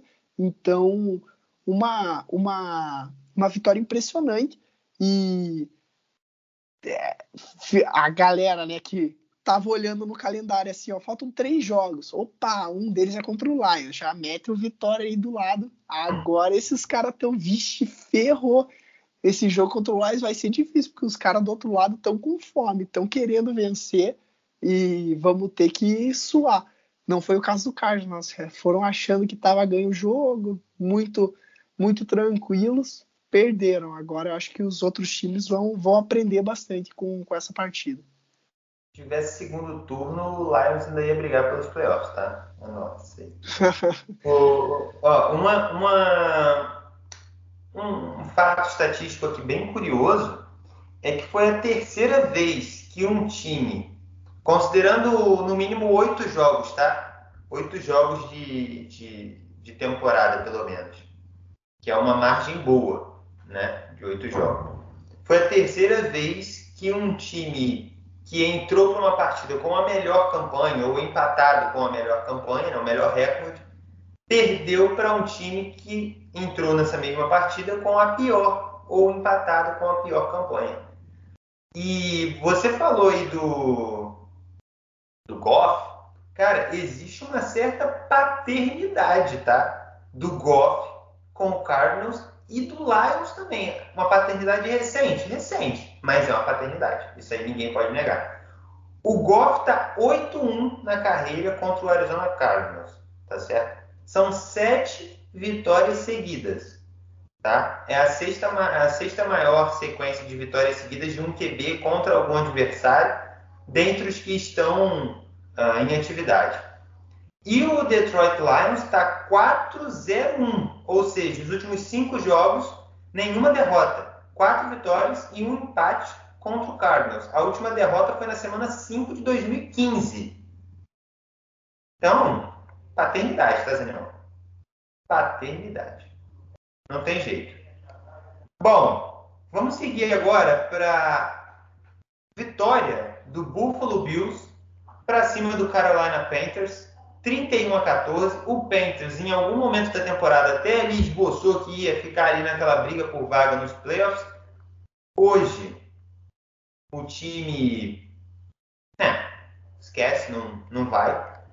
E o Bills é aquilo, né? O Bills, cada semana ele mostra pra gente ali uma, uma faceta. Uma semana vai, outra semana não vai. Então, tá ali. Billzão da massa, tá ali. Hoje é a última vaga, que segundo a classificação do site da NFL, é a última vaga de wildcard. Tirando, por exemplo, o Baltimore Ravens, que já, esses dias atrás, estava lá em cima, lá no topo mas o Bills também já esteve no topo e agora está ali embaixo. Então a, a AFC é uma, uma verdadeira roda gigante, Pedro Daniel. Você está em cima, mas você vai chegar embaixo também, que a roda gigante é isso. Então, uhum. queria que você dissesse qual que é o seu destaque para essa vitória do Bills, porque assim, agora é um momento que não tem mais como vacilar. Não tem mais como vacilar. O Buffalo Bills vinha de derrota, venceu. E agora, meu, ainda mais aproveitando que o Patriots perdeu também na rodada, ainda tem um confronto direto, é, é a, a, hora é essa. Já diria Jorge Matheus. Então, ou vai ou racha. Você acha que o Buffalo Bills vai ou racha? Cara, eu acho que o Buffalo Bills vai e pode ir muito. Que vai para os playoffs, eu tenho certeza que vai. Isso eu, eu boto minha mão no fogo. Mas nessa, nessa montanha russa aí da AFC, né? Você falou, pô, os caras já estavam no topo da conferência, chegaram a ficar em sétimo, vixe, pode ser que não vá nem para os playoffs. Cara, eles simplesmente só dependem deles para vencer a divisão. E o próximo jogo é um Patriots e Bills. Se eles vencerem a partida, eles passam os Patriots, porque fica com o mesmo recorde, é, um a um no confronto direto, mas dentro da divisão o Bills é melhor do que os Patriots, então eles passam os Patriots. E daí as duas últimas partidas jogam em casa contra o Falcons, em casa contra o New York Jets. É, eu sei que é difícil você ganhar um jogo na, na NFL, mas se o Bills perder para um desses dois times, daí tá de brincadeira. Nem merece ir para os playoffs, manda os caras direto para casa, dá a vaga ali para o Pittsburgh Steelers, para um time que tá querendo de verdade, porque daí os caras não merecem. Mas um negócio que é, depois que o Patriots venceu lá em Buffalo, o jogo parecia que, pô, agora o Patriots está brigando por primeiro lugar na conferência e o Bills, putz, foi lá para baixo. O, a, a, divisão tá, tá tranquila para os Patriots. Não é bem assim, né? Uma semana é, em uma semana tudo muda, né? A história fica diferente e agora o Bills só depende dele mesmo. Esse jogo aí em Foxboro no domingo vai ser mais um jogaço, mais um jogo muito importante. Torcer para que dessa vez o, o, clima não afete tanto como foi o primeiro jogo, que os dois times consigam mostrar o futebol americano deles. E é o jogo valendo, valendo a divisão, né? Se o Bills ganhar, é, fica ali com, com, a, com a mão na, na taça da divisão. Se o Patriots ganhar, daí também já, já garante, né? Porque daí abre dois jogos de vantagem e fica na frente no, no, critério de desempate. Se eu não me engano, até se o Patriots vencer a partida, eu acho que ele ganha matematicamente a divisão. Então é um jogo muito importante. Assim, é, quem vencer praticamente garante é, o título da divisão.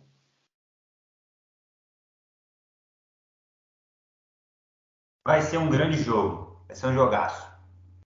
Tá? Um o jogaço. Caligari. Pode falar. Então, só falando do, do jogo do Carolina Panthers e do Buffalo Bills, né?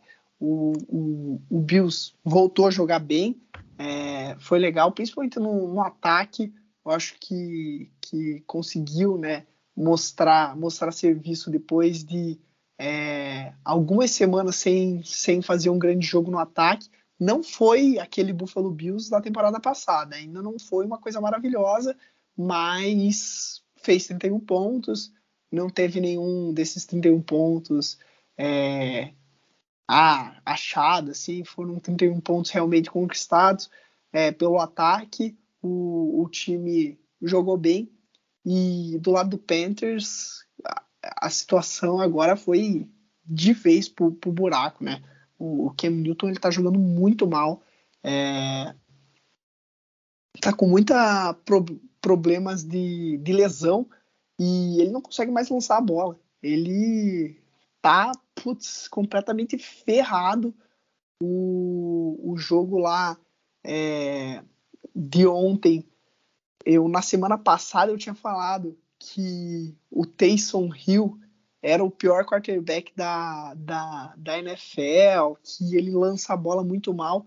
Cara, o Cam Newton tá no nível Taysom Hill.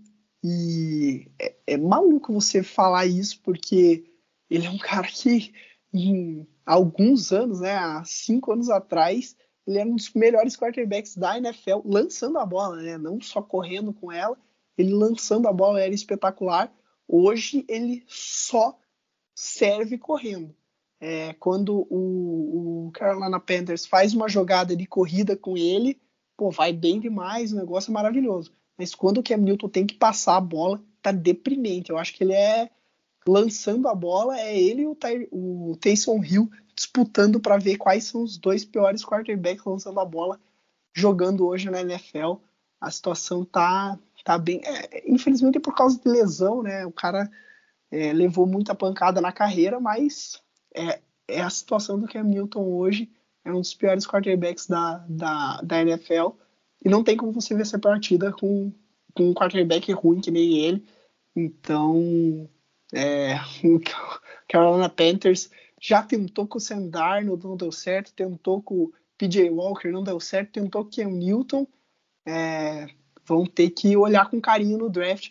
Pode ser um daqueles times, né? Que, que vai fazer uma loucura por um quarterback no draft, trocar para ir lá para a primeira escolha, Sim. ou pelo Deshaun Watson, né, ou pelo Russell Wilson, tentar o Aaron Rodgers, sei lá, um quarterback que não esteja muito feliz no seu no seu time, eles fazendo uma loucura para tentar um quarterback desse, porque com os que ele tem hoje não, não vai rolar.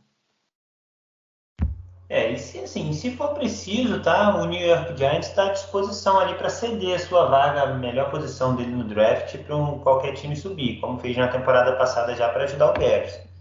É um time que pensa no próximo, tá? E as pessoas deveriam se espelhar mais nos Giants. Bom, é... Cara, tem uma estatística do Panthers aqui que, olha, assim, é muito preocupante. É muito preocupante. O time de 2020, Zaniol, né? Assim, de, na, na, na última década, não, de 2020 para cá, ou seja, nas duas últimas temporadas, em coisa de 30 jogos mais ou menos aí, o time está 0-19 quando cede 22 ou mais pontos. Foi o caso dessa partida, 31. Para mim, o mais preocupante não é nem o 0-19. Claro que o 0-19 é muito preocupante. Mas o mais preocupante é ter tido 19 jogos, mais da metade dos jogos que o time fez de 2020 para cá, o time tomou 22 ou mais pontos que aí realmente fica muito difícil de você vencer, né? Porque 22 pontos são três touchdowns com uma conversão de dois pontos. Então, cara, que doideira, né? Só o Jacksonville Jaguars tá, tá pior nesse, nesse espaço de tempo, tá 0,25. 25 jogos do Jaguars tomando 22 ou mais pontos.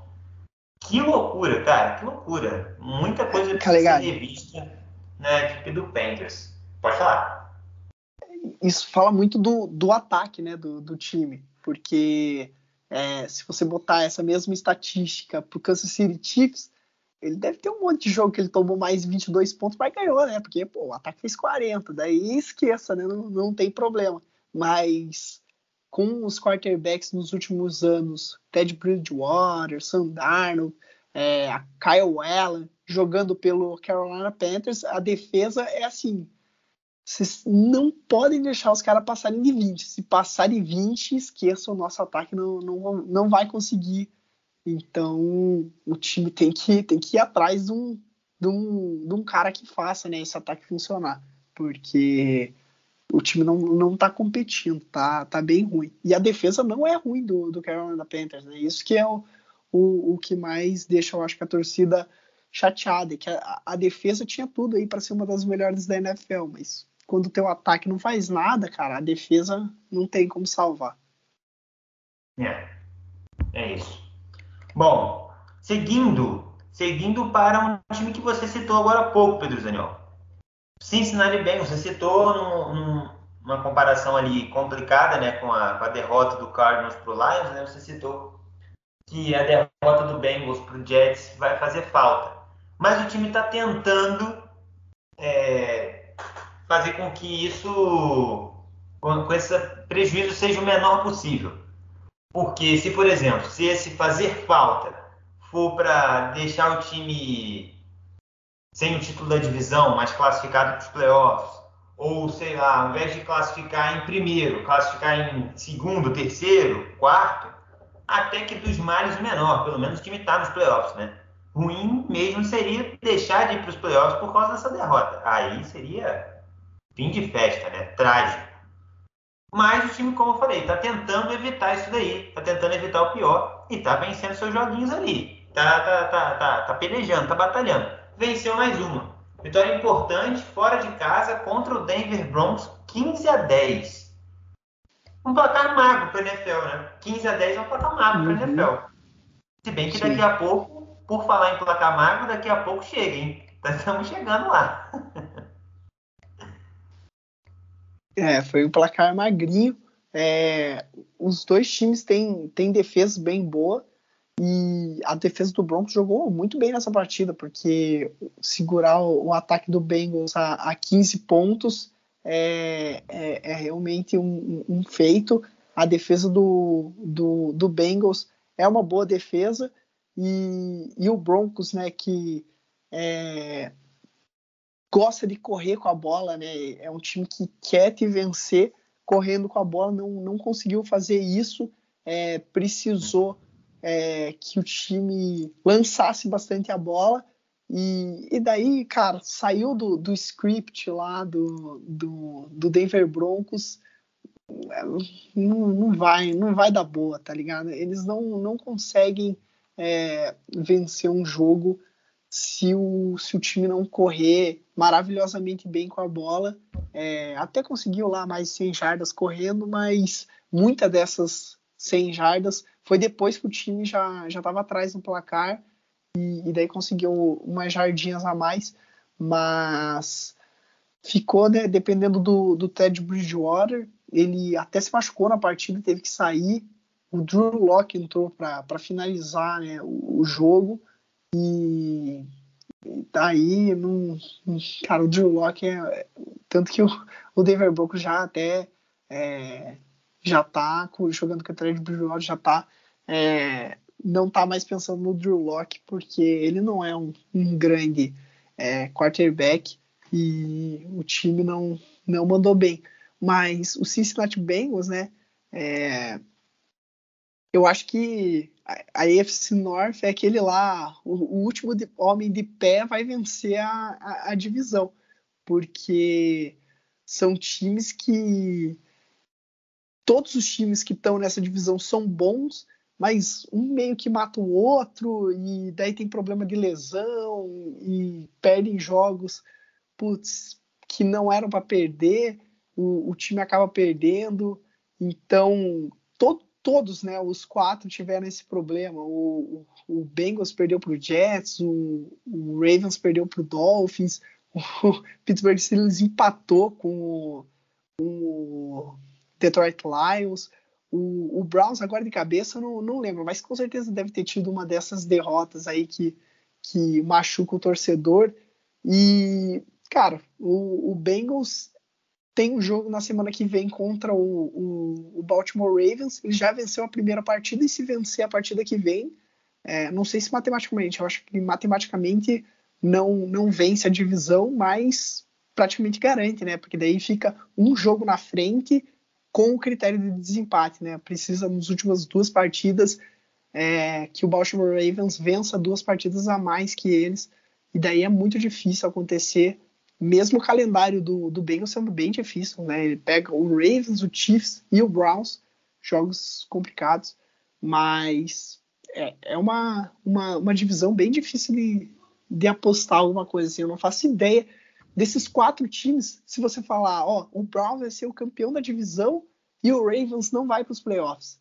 Eu consigo ver um, um, cenário disso acontecendo, como também consigo ver o, o Steelers sendo campeão da divisão e o Bengals não indo para os playoffs. Dá, dá para tudo acontecer, porque eles meio que jogam contra, contra eles, jogam contra times da AFC West, que é a, a do Chargers, Broncos e do Chiefs então são bons times, então não, não dá para prever muito o que vai acontecer nesse final de temporada nessa EFC North. Justo. E cara, tem uma, uma estatística aqui sobre o Broncão da Massa. Pô, a, a EFC Norte foi o calcanhar de Aquiles, dá para dizer assim, do time nessa temporada. Porque o, a, as divisões, né, Norte e Oeste se enfrentaram e o e o Broncos perdeu os quatro jogos para a FC Norte. Perdeu os quatro. E, além de perder os quatro, ele não conseguiu marcar 20 pontos contra nenhum dos times. O que ele chegou mais perto foi contra os Steelers, que ele fez 19. Contra o Bengals nesse jogo apenas 10. Contra o Browns 14. E contra o Ravens apenas 7. Então, calcanhar de Aquiles total, hein, Zunião? Uhum. Calcanharzinho de Aquiles do Denver Broncos essa temporada. Bom, vamos lá então. Para mais um vencedor aqui. E esse aqui vencedor, esse aqui vencedor tá embalado, tá? Esse aqui tá embalado, embalado, embalado. Vem um grande momento. Teve até uma derrota duas semanas atrás, mas assim, nos últimos cinco jogos, apenas uma derrota, quatro vitórias. Cara, deixaram chegar também, tá? Deixaram chegar. Um time que tava ali mais, mais, mais ou menos ali, tava às vezes mais para morto do que para vivo, mas deixaram o 49ers chegar, Pedro Zanel deixaram o 49ers chegar. 31 a 13 nessa partida contra o Atlanta Falcons, que assim, não é um time estupendo, nossa, que maravilha, Atlanta Falcons, mas tá ali, tá ali no bololô também ainda. Tá no bololô. O Atlanta Falcons entrou nesse jogo 6-7. Se vence o, o 49ers, por exemplo, tinha empatado campanha 7-7 os dois e, né, e vencendo no confronto direto, não teria ultrapassado o 49 Então a Atlanta Falcons tinha muito interesse nessa partida, muita vontade, mas a vitória ficou mesmo com o time do San Francisco 49ers, Pedro Zaniol. 31 a 13. Caligari tem uma notícia bombástica para te dar, mas o Packers venceu a Libertadores e temos G6 do Brasileirão. Agora a NFC virou G6. A gente ficou a temporada inteira falando que eram ah, aqueles cinco times, o G5 ali, os cinco times bons da NFC. Para mim virou G6, cara. Eu boto o San Francisco 49ers nesse bolo e para mim tá no mesmo patamar. Eu acho que hoje o San Francisco 49ers. Palavras duras, hein? No playoff, nos playoffs pode ganhar de qualquer um dos outros cinco times que a gente dizia eram os grandes times da, da NFC. Pode vencer o, o, o, Green Bay Packers, o Bucks, o, o, Dallas Cowboys e os dois times da sua divisão, né? É, Para mim, o San Francisco 49ers, o que eles estão mostrando nessas últimas semanas é um time muito, muito, vai ser muito difícil jogar contra eles. É, se eu fosse hoje um time da, da NFC, assim, a primeira e a segunda, a primeira, obviamente, é mais, a mais importante, né? O primeiro lugar da conferência pelo bye e tal. Mas a segunda, a segunda lugar da, da conferência é, para mim, eu dava vida para conseguir esse segundo lugar, porque eu não quero pegar o San Francisco 49ers por nada na vida. Cara, eles têm muito jogador bom, a linha ofensiva deles é maravilhosa, o, o jogo corrido deles é, tá funcionando muito bem. O George Kittle, cara, como esse cara é um absurdo. Ele é, ele é um absurdo, absurdo, absurdo. O que ele faz jogando futebol americano é fora de si, assim. O cara tá destruindo agora nessa temporada, ele saudável.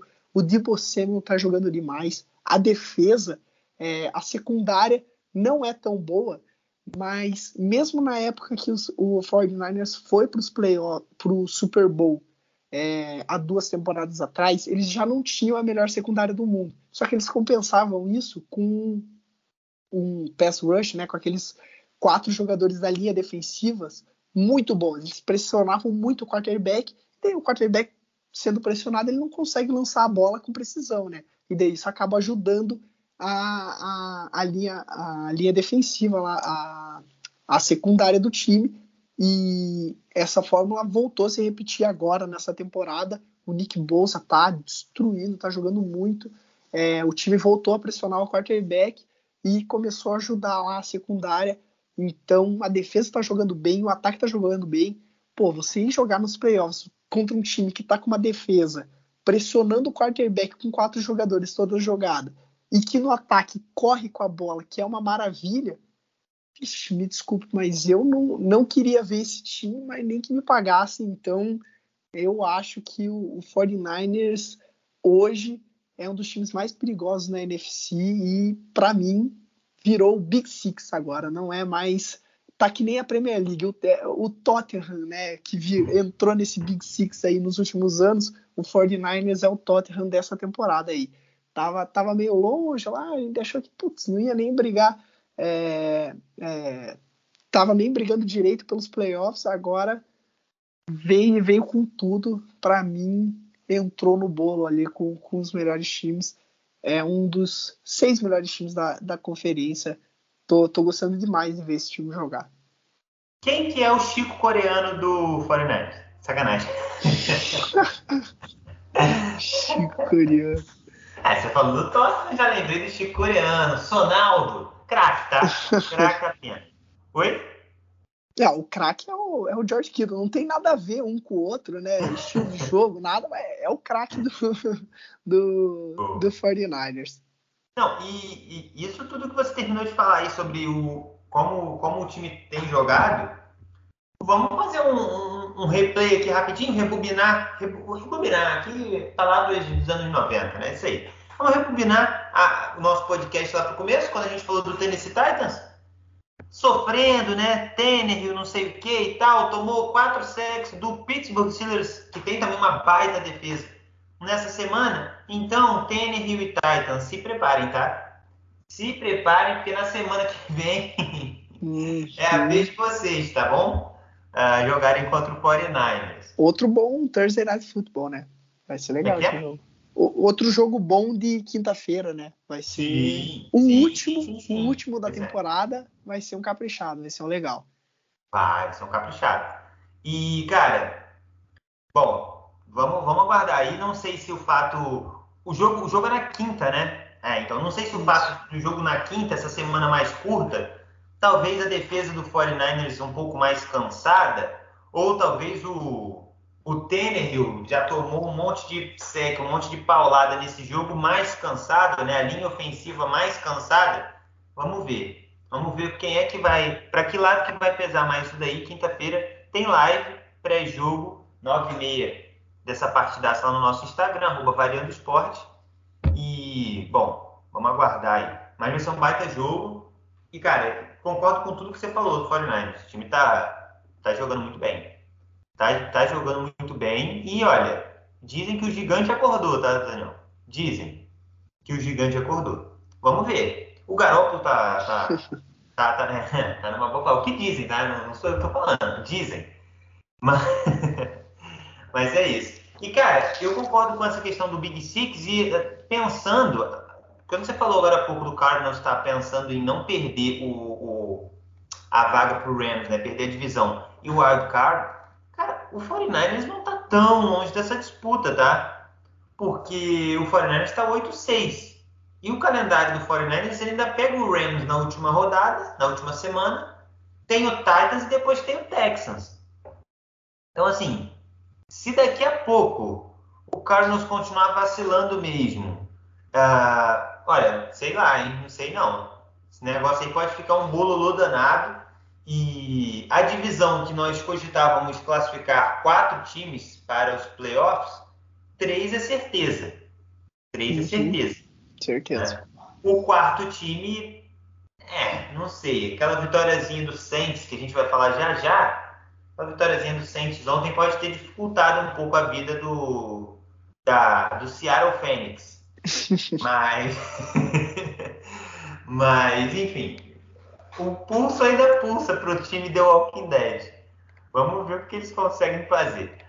Bom, mas antes da gente falar dessa vitória do Saints, que complicou um pouquinho a vida do Seattle Phoenix, vamos falar de um outro jogo que foi a vitória do Green Bay Packers. O líder disparado.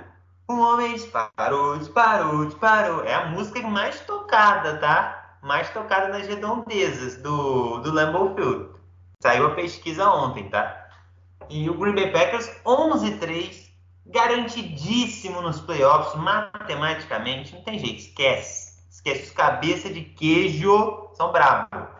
Agora, 31 a 30 para cima do Baltimore Ravens, fora de casa. Vitória muito grande, muito boa, muito importante. Mas tem um detalhe aqui interessante sobre o time perdedor. O Baltimore Ravens ele chegou novamente num momento ali clutch da partida, no finalzinho, convertendo ali, conseguindo um touchdown, e daí, pô, chutar um extra point aqui, pá, empata 31 a 31, vamos pro overtime, pra moedinha. Só que se a música mais tocada lá nos arredores do Lambeau Field é essa, a música mais tocada em Baltimore é essa daqui, ó. O nosso lema é ousadia, alegria, a galera de dia. E daí, rapaz, eles foram para conversão de dois pontos. Não, vamos para conversão de dois pontos que a gente quer fazer 32 a 31 e esquece, vamos ganhar, ganhar esse cabeça de queijo. Só isso tinha, já tinha tentado isso recentemente contra os Steelers também. Só que, da mesma forma que não deu certo contra os Steelers, não deu certo novamente contra o Green Bay Packers. Não tiveram êxito. E o time acabou perdendo o jogo por um pontinho, 31 a 30. Nem overtime, nem ousadia, nem muito menos alegria, Pedro Zaniel. É, ontem é, foi para mim né, o, o, melhor jogo da, da rodada. Foi espetacular e que vitória do, do Green Bay Packers, né? Você falou que eles deram um checkzinho nos playoffs, não só nos playoffs, né? Eles venceram a divisão matematicamente, continuam sendo os reis do norte. É, mais um título de divisão para o Green Bay Packers e graças a o nosso querido Arizona Cardinals e o Detroit Lions, né? Rival de que louco é o Detroit Lions, o melhor amigo do, do Green Bay Packers, porque eles venceram do Vikings, que é o que está garantindo o título da divisão do Packers, e venceram do, do Arizona Cardinals, que é o que está garantindo o primeiro lugar da conferência do, do Green Bay Packers. Então, Pô, e ainda perdem pro Green Bay Packers, olha que beleza. Isso, e perderam os dois jogos pro Green Bay Packers. Tem que avisar para eles, né, que rival de divisão você tem que atrapalhar, não ajudar. Ou, não, o, Detroit Lions, acho que eles não, não pegaram esse negócio aí de, de futebol americano, eles ainda não entenderam. A franquia tem quase 100 anos, os caras ainda estão pegando o jeito, mas tudo bem. Daniel, é, se o cachorro é o melhor amigo do homem, o leão é o melhor amigo dos cabeças de queijo. Perfeito, mandou muito, exatamente. E agora, cara, só um milagre para o Green Bay Packers não, não, não ficar com esse primeiro lugar de conferência, né? Porque é, ele tem a vantagem contra o Bucks e contra o, o Arizona Cardinals. Contra o Cowboys eu não sei é, se os dois empatassem, quem ficaria na frente, teria que ver isso, mas tá jogando no futebol americano muito bem, né? A defesa do Packers é, tá jogando bem, o ataque muito bem, o Aaron Rodgers é, tá fazendo uma grande temporada mais uma vez, é, jogando muito e, cara, uma partidaça, né? Fora de casa, venceu o Baltimore Ravens, é bem importante. Eu vou até pegar a sequência de, de calendário do Packers, porque essa vitória praticamente pode, pode cravar, né? A, o título da. Olha lá, os três últimos jogos do, do Green Bay Packers. Joga contra o Browns, que é um jogo difícil, mas dá para ganhar sim. Contra o Vikings, né, que é um time que venceu já o Packers, mas pode pegar o Vikings é, já fora da disputa pelo, pelos playoffs. Não sei, né? Tem que ver o que vai acontecer no jogo de hoje de noite do Vikings, mas é um clássico de divisão, jogo difícil. E a última partida contra o nosso querido Detroit Lions. Então, é, então se chegar na última partida precisando de vitória para ficar com esse primeiro lugar da conferência, o Lions já, já deu alguns spoilers nessa temporada de que não vai fazer muita força para ganhar esse jogo aí. Acho que vai ser, acho que vai ser parça com o Green Packers. O, o Leão vai ser o melhor amigo do, dos cabeças de queijo. E é, agora falando né, do, do, do, outro time, do Baltimore Ravens, cara, primeiro é, bater palma de pé assim, porque o que eles conseguiram fazer ontem com, com os jogadores que eles fizeram é, é, é incrível. O Green Bay Packers, para mim, hoje é o melhor time da NFL, é o, o time mais completo da NFL.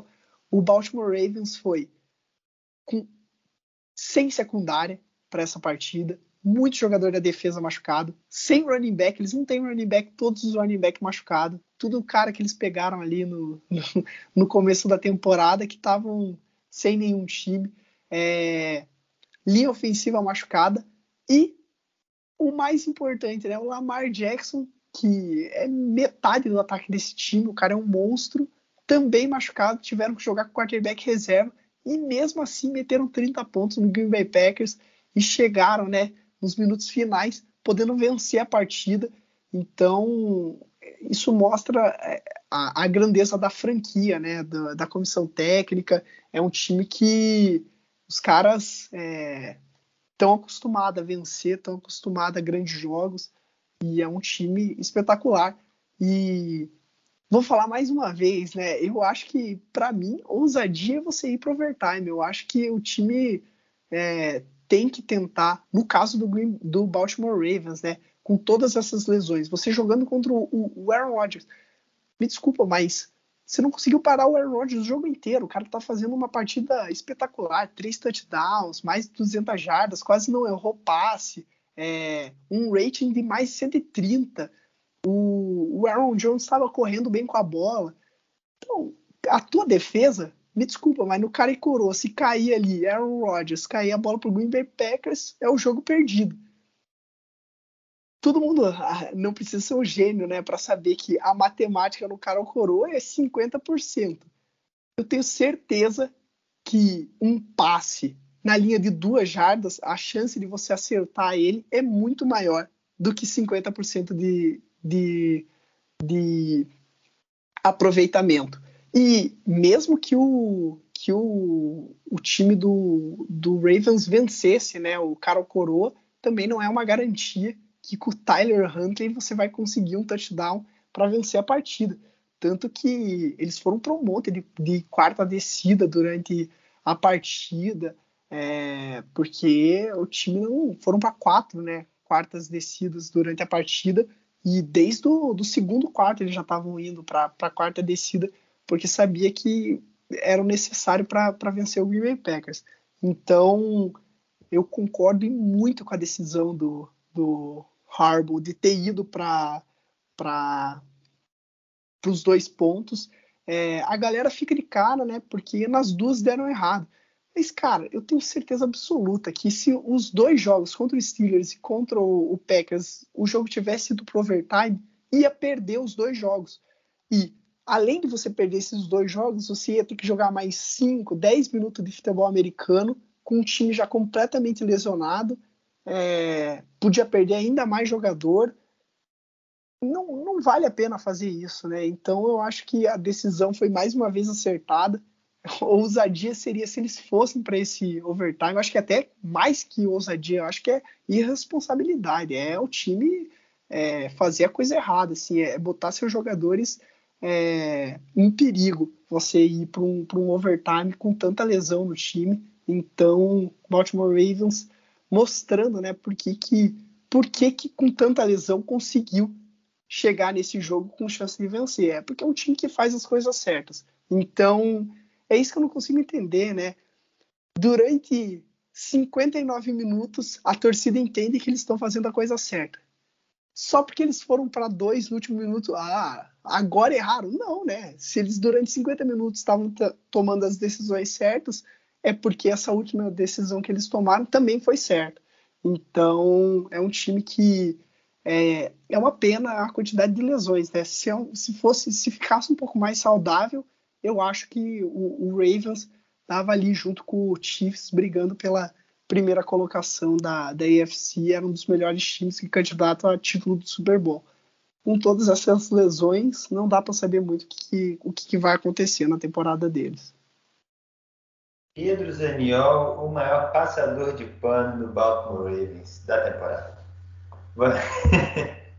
não, brincadeiras à parte, com todo esse, esse contexto de, de lesões, é, é no mínimo, no mínimo, uh, aceitável é, as escolhas. No mínimo aceitável, mas eu acho que, que, tem, tem total sentido aí tudo isso que você falou. A gente brinca e tal, porque é legal, né? Mas, mas realmente você colocar o seu time para jogar mais tempo, com toda essa situação já caótica de lesões, e olha contra quem, né? Não é, é, é, contra times muito bons, né? Times que, enfim, defesas ali que iriam uh, incomodar, não é um time ruim, né? Se coloca o seu time para jogar mais meia hora contra o Giants, pô, você acha que o seu time é até campeão do Super Bowl, mas não era o caso. Uh, eu queria destacar aqui uma estatística que eu comentei ela já no episódio passado, atrasado, enfim, e daí o cara conseguiu novamente, esse cara que eu tô falando é o Mark Andrews, ele conseguiu novamente uma partida com 100 ou mais jardas recebidas e um TD, pelo menos, né? É o quinto jogo dele na carreira assim, tá? É o quinto jogo dele dessa forma. Na história do Baltimore, todos os outros Tyrants combinados têm quatro jogos assim. Então, quando ele conseguiu esse quarto, que ele empatou com todo o resto da história, eu, eu comentei e achei legal agora trazer novamente que ele sozinho já tem mais do que todos os outros combinados, né? todos os outros jogos na história. Baita jogo e baita temporada tá fazendo o Mark Andrews, né, Daniel? Pô, perfeito. Ainda bem que você lembrou de, de falar isso, que essa semana, né, tá sendo uma semana muito boa pro, pros Tyrants, é, pros grandes Tyrants, né, da, da, da NFL. O Travis Kelce brilhou na partida de quinta-feira, fez aquele touchdown maravilhoso né, no, na prorrogação, ele que venceu a partida. E a comemoração foi melhor ainda. comemoração espetacular. O George Kittle também destruiu na partida ontem. E o Mark Andrews, é, cara, eu vou te dizer, foi uma das melhores partidas que eu já vi na história do um Tyrande, porque ele conseguiu né, é, 10 recepções para 136 jardas, dois touchdowns. Para você ter uma noção, o Huntley, né, o quarterback do Ravens, ele lançou 215 jardas. Então, mais, mais da metade dessas 215 jardas foram para o Mark Andrews. E o que é mais impressionante é que o Green Bay Packers sabia que a bola ia para o Andrews em todas as jogadas, marcavam e mesmo assim ele conseguia ficar livre e receber a bola. Fez um monte de recepção difícil, com um jogador em cima dele, a bola passando pertinho da mão de um cara. Então foi um jogo é, absurdo. O, o, o Raven só conseguiu né, é, chegar nesse 30 a 31 porque o, o Andrews fez uma das melhores partidas da vida dele e só não foi né, uma, um jogo histórico porque no último lance ele teve a chance de receber a bola para as duas jardas né, e para virar a partida para ficar 32 a 31 mas pela segunda vez foi um passe para ele, né? contra o Steelers também. Contra o Steelers também tinha sido para ele, né? Isso também era um, um passe para ele, mas do Lamar Jackson, dessa vez do Tyler Huntley. E nas duas vezes a bola tocou na mãozinha dele, mas ele não conseguiu pegar. Então foi quase um jogo perfeito, mas mesmo assim, absurda a atuação do, do Andrews. Boa. E, bom, só para fechar, o, o Ravens cedeu 30 ou mais pontos pela quinta vez na temporada. E é a maior quantidade de jogos em uma temporada que o Ravens cede 30 ou mais pontos na era Harbour, tá? O que é incrível, né? Se você olhar assim no todo, né? Caramba, cara tinha menos de 5 por, por temporada cedendo 30 pontos, né? Enfrentando baita, baita, baita times. Mas que para essa temporada conspira com toda essa questão de lesões, desfalques, etc. É, é, eu acho que esse número aí prova que quem fala que tinha que ter ido para pro overtime essa partida, o cara simplesmente não não não tá acompanhando, né? Não é não é possível, é um cara que que não não entende absolutamente nada, porque a, tá provado, é um cara que nunca a defesa dele sempre tem uma defesa boa. Nessa temporada é o quinto jogo que o cara deixou mais de 30 pontos por outro time. Significa, cara, a defesa não tá parando ninguém, eles não têm secundária. Você jogar contra, imagine, quem que vai marcar o, o, o melhor é, wide receiver da Vanteadas, o melhor wide receiver da NFL. Os caras não tem jogador nem para marcar o Lazard, o, o Marquês Valdes Scantling, que nem são grandes wide receivers. Imagine para marcar o Davante Adams. É, eu sei lá, eu não, não consigo entender quem acha que, que, que ele ter ido para dois pontos é algo errado. Eu acho que, sei lá, né, eu não consigo botar isso na minha cabeça. Não, eu também, eu também acho que errado não. Acho que a palavra certa não é errado. Mas não sei também se a palavra certa é que ele fez a escolha certa. é que na verdade, na verdade, assim, eu sou só um espectador. Então. não, a verdade. A... Opa! Opa! Ah, tocou alarme aqui. Tocou alarme significa que é hora pra gente passar pro próximo jogo, tá, Daniel? Mas eu, eu acho que a gente tem que pensar melhor nessa palavra certa aí. Não é errado, não, não acho que foi errado também. Mas são, são duas derrotas, são duas derrotas doídas, tá? São duas derrotas doídas, assim, que estão machucando o Baltimore Ravens. Mas enfim, hoje, se então, acabasse é hoje, estava é, fora do é, é, Isso, é, eu concordo com você que são duas derrotas doídas, mas se eles tivessem ido pro, pro overtime nessas duas partidas, teriam sido duas derrotas devastadoras. E eu garanto que seriam duas derrotas. Eu tenho certeza não, não absoluta quer dizer nada que teriam vencido, claro. É, eu, eu, tenho certeza que iriam perder do mesmo jeito e seria devastador. Eu acho que ia, ia ser tipo, não ia ter time para jogar. Ia simplesmente chegar assim, ó, vamos chamar a gente da torcida aí, desce aí da arquibancada porque não tem jogador, velho. Vamos a temporada deles já teriam acabado. E ainda não acabou, ainda eles têm chance de ir para os playoffs.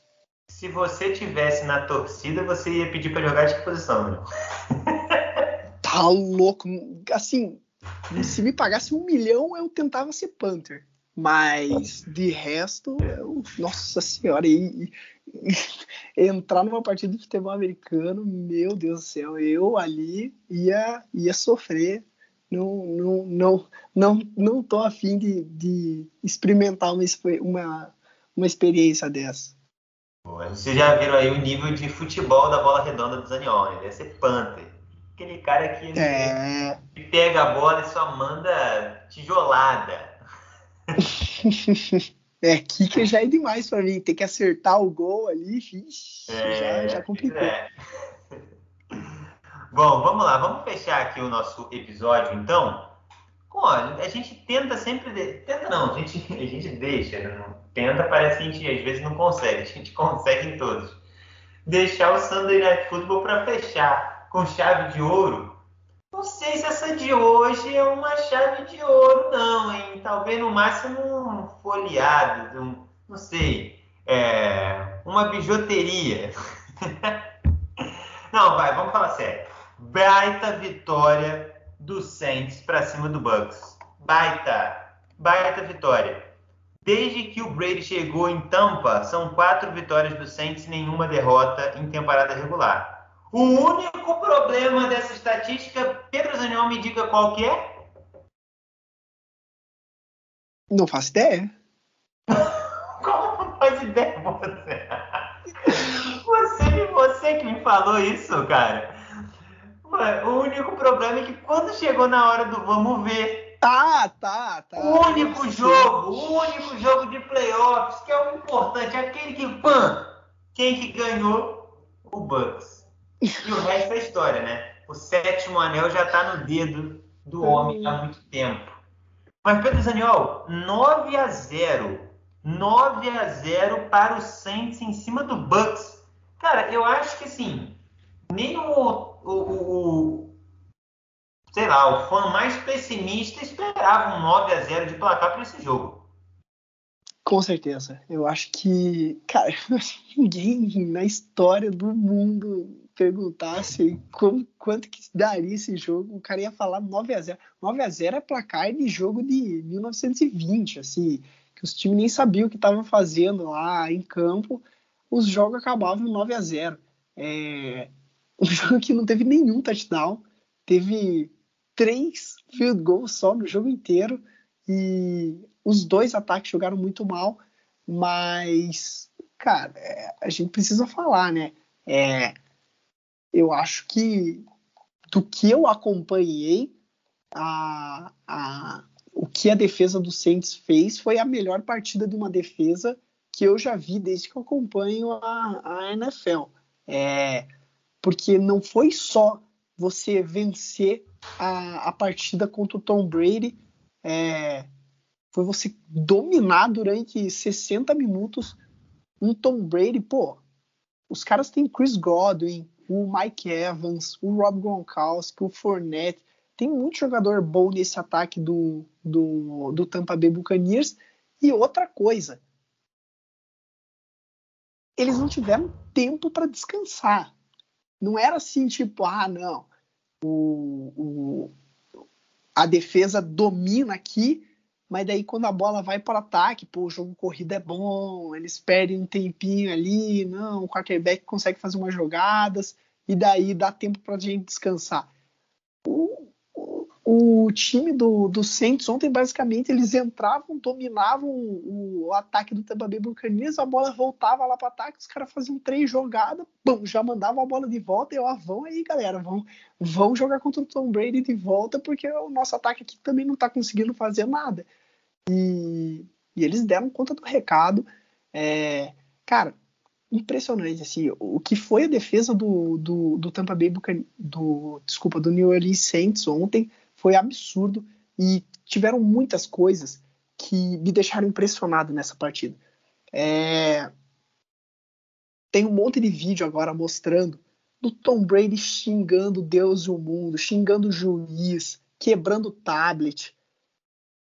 Cara, o Tom Brady, ele, ok, ele é um cara que fica triste quando ele perde, mas para perder assim a deselegância, a elegância dele, né, para ficar completamente fora da casinha, como ele ficou ontem, é porque ele sabe que ele foi completamente dominado. Os caras destruíram ele. Foi a primeira vez assim que ele se sentiu impotente na, na carreira dele. Ele não conseguia fazer nada. Ele realmente é, não, não conseguia. Se, se o, o Saints podia ter feito três pontos nessa partida, que eu acho que o Tom Brady não tinha da onde tirar três pontos para empatar o jogo. É, foi o, o, jogo que o Tom Brady mais hum, não conseguiu, fez nada, tentou até correr com a bola, sofreu fumble. E, e outra coisa que eu paguei muito pau para torcida, pro, pro time do, do Saints é que, cara, eles começaram a fazer trash talk, não foi ah, lá no finalzinho do jogo, quase com a vitória garantida, eles começaram a falar, pá, no primeiro quarto eles já estavam xingando o Tom Brady, tanto que ele perdeu a, a, a perdeu as estribeiras na metade do jogo ali, porque os caras estavam falando tanto no ouvido dele durante o jogo inteiro que chegou uma hora que ele falou, ah, vou ter que falar de volta, né? E, e rolou um trash talk ali com os jogadores do, do New Orleans Saints é algo que não é comum de você ver o, Tom Brady fazendo, mas é porque os caras, porra, fizeram um condomínio inteiro na cabeça do Tom Brady. Não foi nem um duplex, um triplex ali. Os caras fizeram um condomínio, aqueles condomínio grande de casa ainda, aquelas casas de milionários, sabe? Os caras deitaram em cima do Tom Brady. Fiquei impressionado, assim, foi algo que é, eu que torço para os Patriots, acompanhei né, o Tom Brady a carreira inteira dele, nunca tinha visto acontecer. É, já tinha visto ele é, jogar mal contra grandes defesas, pô, tanto em Super Bowl, em, em outros jogos, mas ser dominado do jeito que ele foi ontem foi aquela dominação assim. É, ele não tinha resposta para absolutamente nada. E no ataque, daí, coitado, o, o, New Orleans Saints também não fez nada no ataque, mas o, o nada foi melhor do que o, o absolutamente nada do, do Tom Brady do outro lado. É, os field goalzinhos que eles conseguiram ali foi, foi o necessário para vencer essa partida. E, e, monstro, né, cara? 4 a 0 em temporada regular contra o, contra o, o, o Tampa Bay Buccaneers. É, o, o, treinador de defesa sempre segurando o Tom Brady a poucos pontos. É, esse time do Saints a gente tava praticamente descartando eles, né? Agora eles estão estão na briga aí pela, pela sétima colocação da, da NFC. Tem alguns outros times ali no bolo com eles, mas é, a defesa mostrou muita força nessa partida. Eu continuo com o pé atrás com o Saints porque eu acho o quarterback deles, o Taysom Hill, muito fraco. É, a defesa tem que ser perfeita como foi ontem para eles terem uma chance de ir para os playoffs.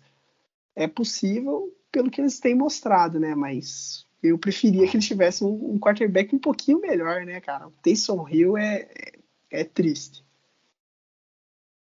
Hoje, hoje o Saints está na sétima colocação, mas ainda tem Vikings e Eagles para jogarem na rodada que podem ficar também e Washington, Vikings, Eagles e Washington que podem é, ficar também. Um vai chegar, né? Porque isso, Eagles joga contra o Washington. Isso, isso, exatamente.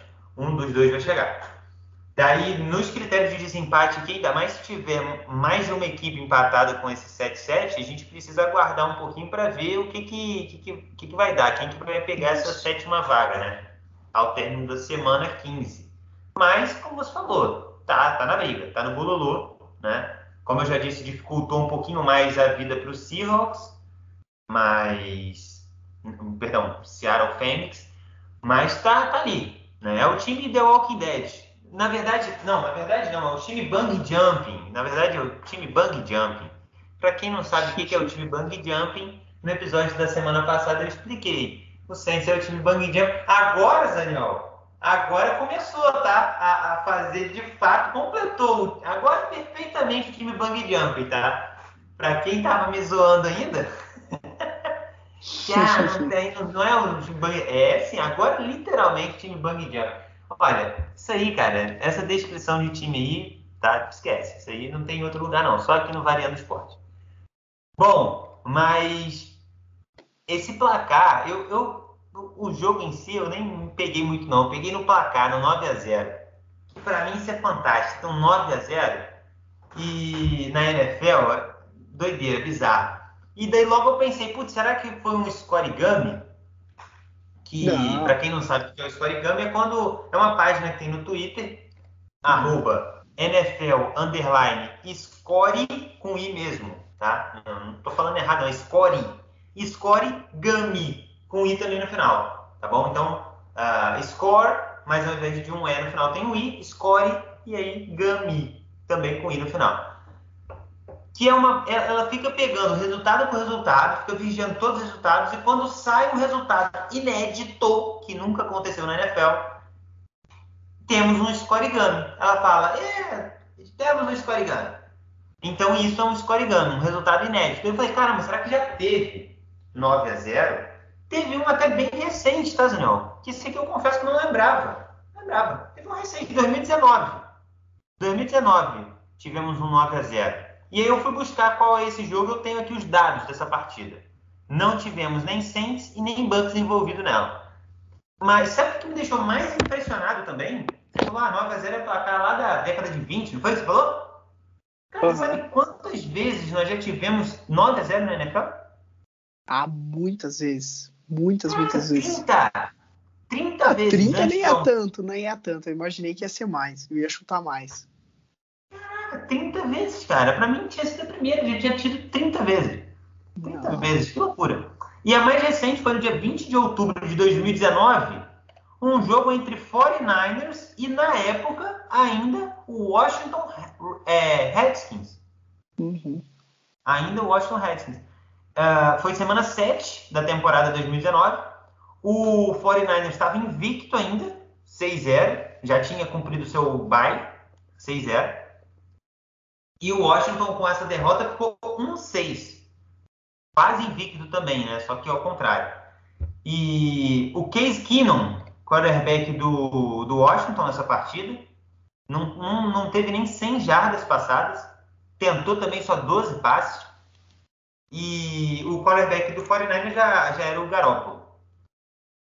E, assim, uma outra coisa desse jogo de 2019 que eu achei que, que me chamou bastante atenção o jogo foi para o intervalo 0 a 0 Imagina, hein, Zaniol, você pô, viajar para os Estados Unidos de férias.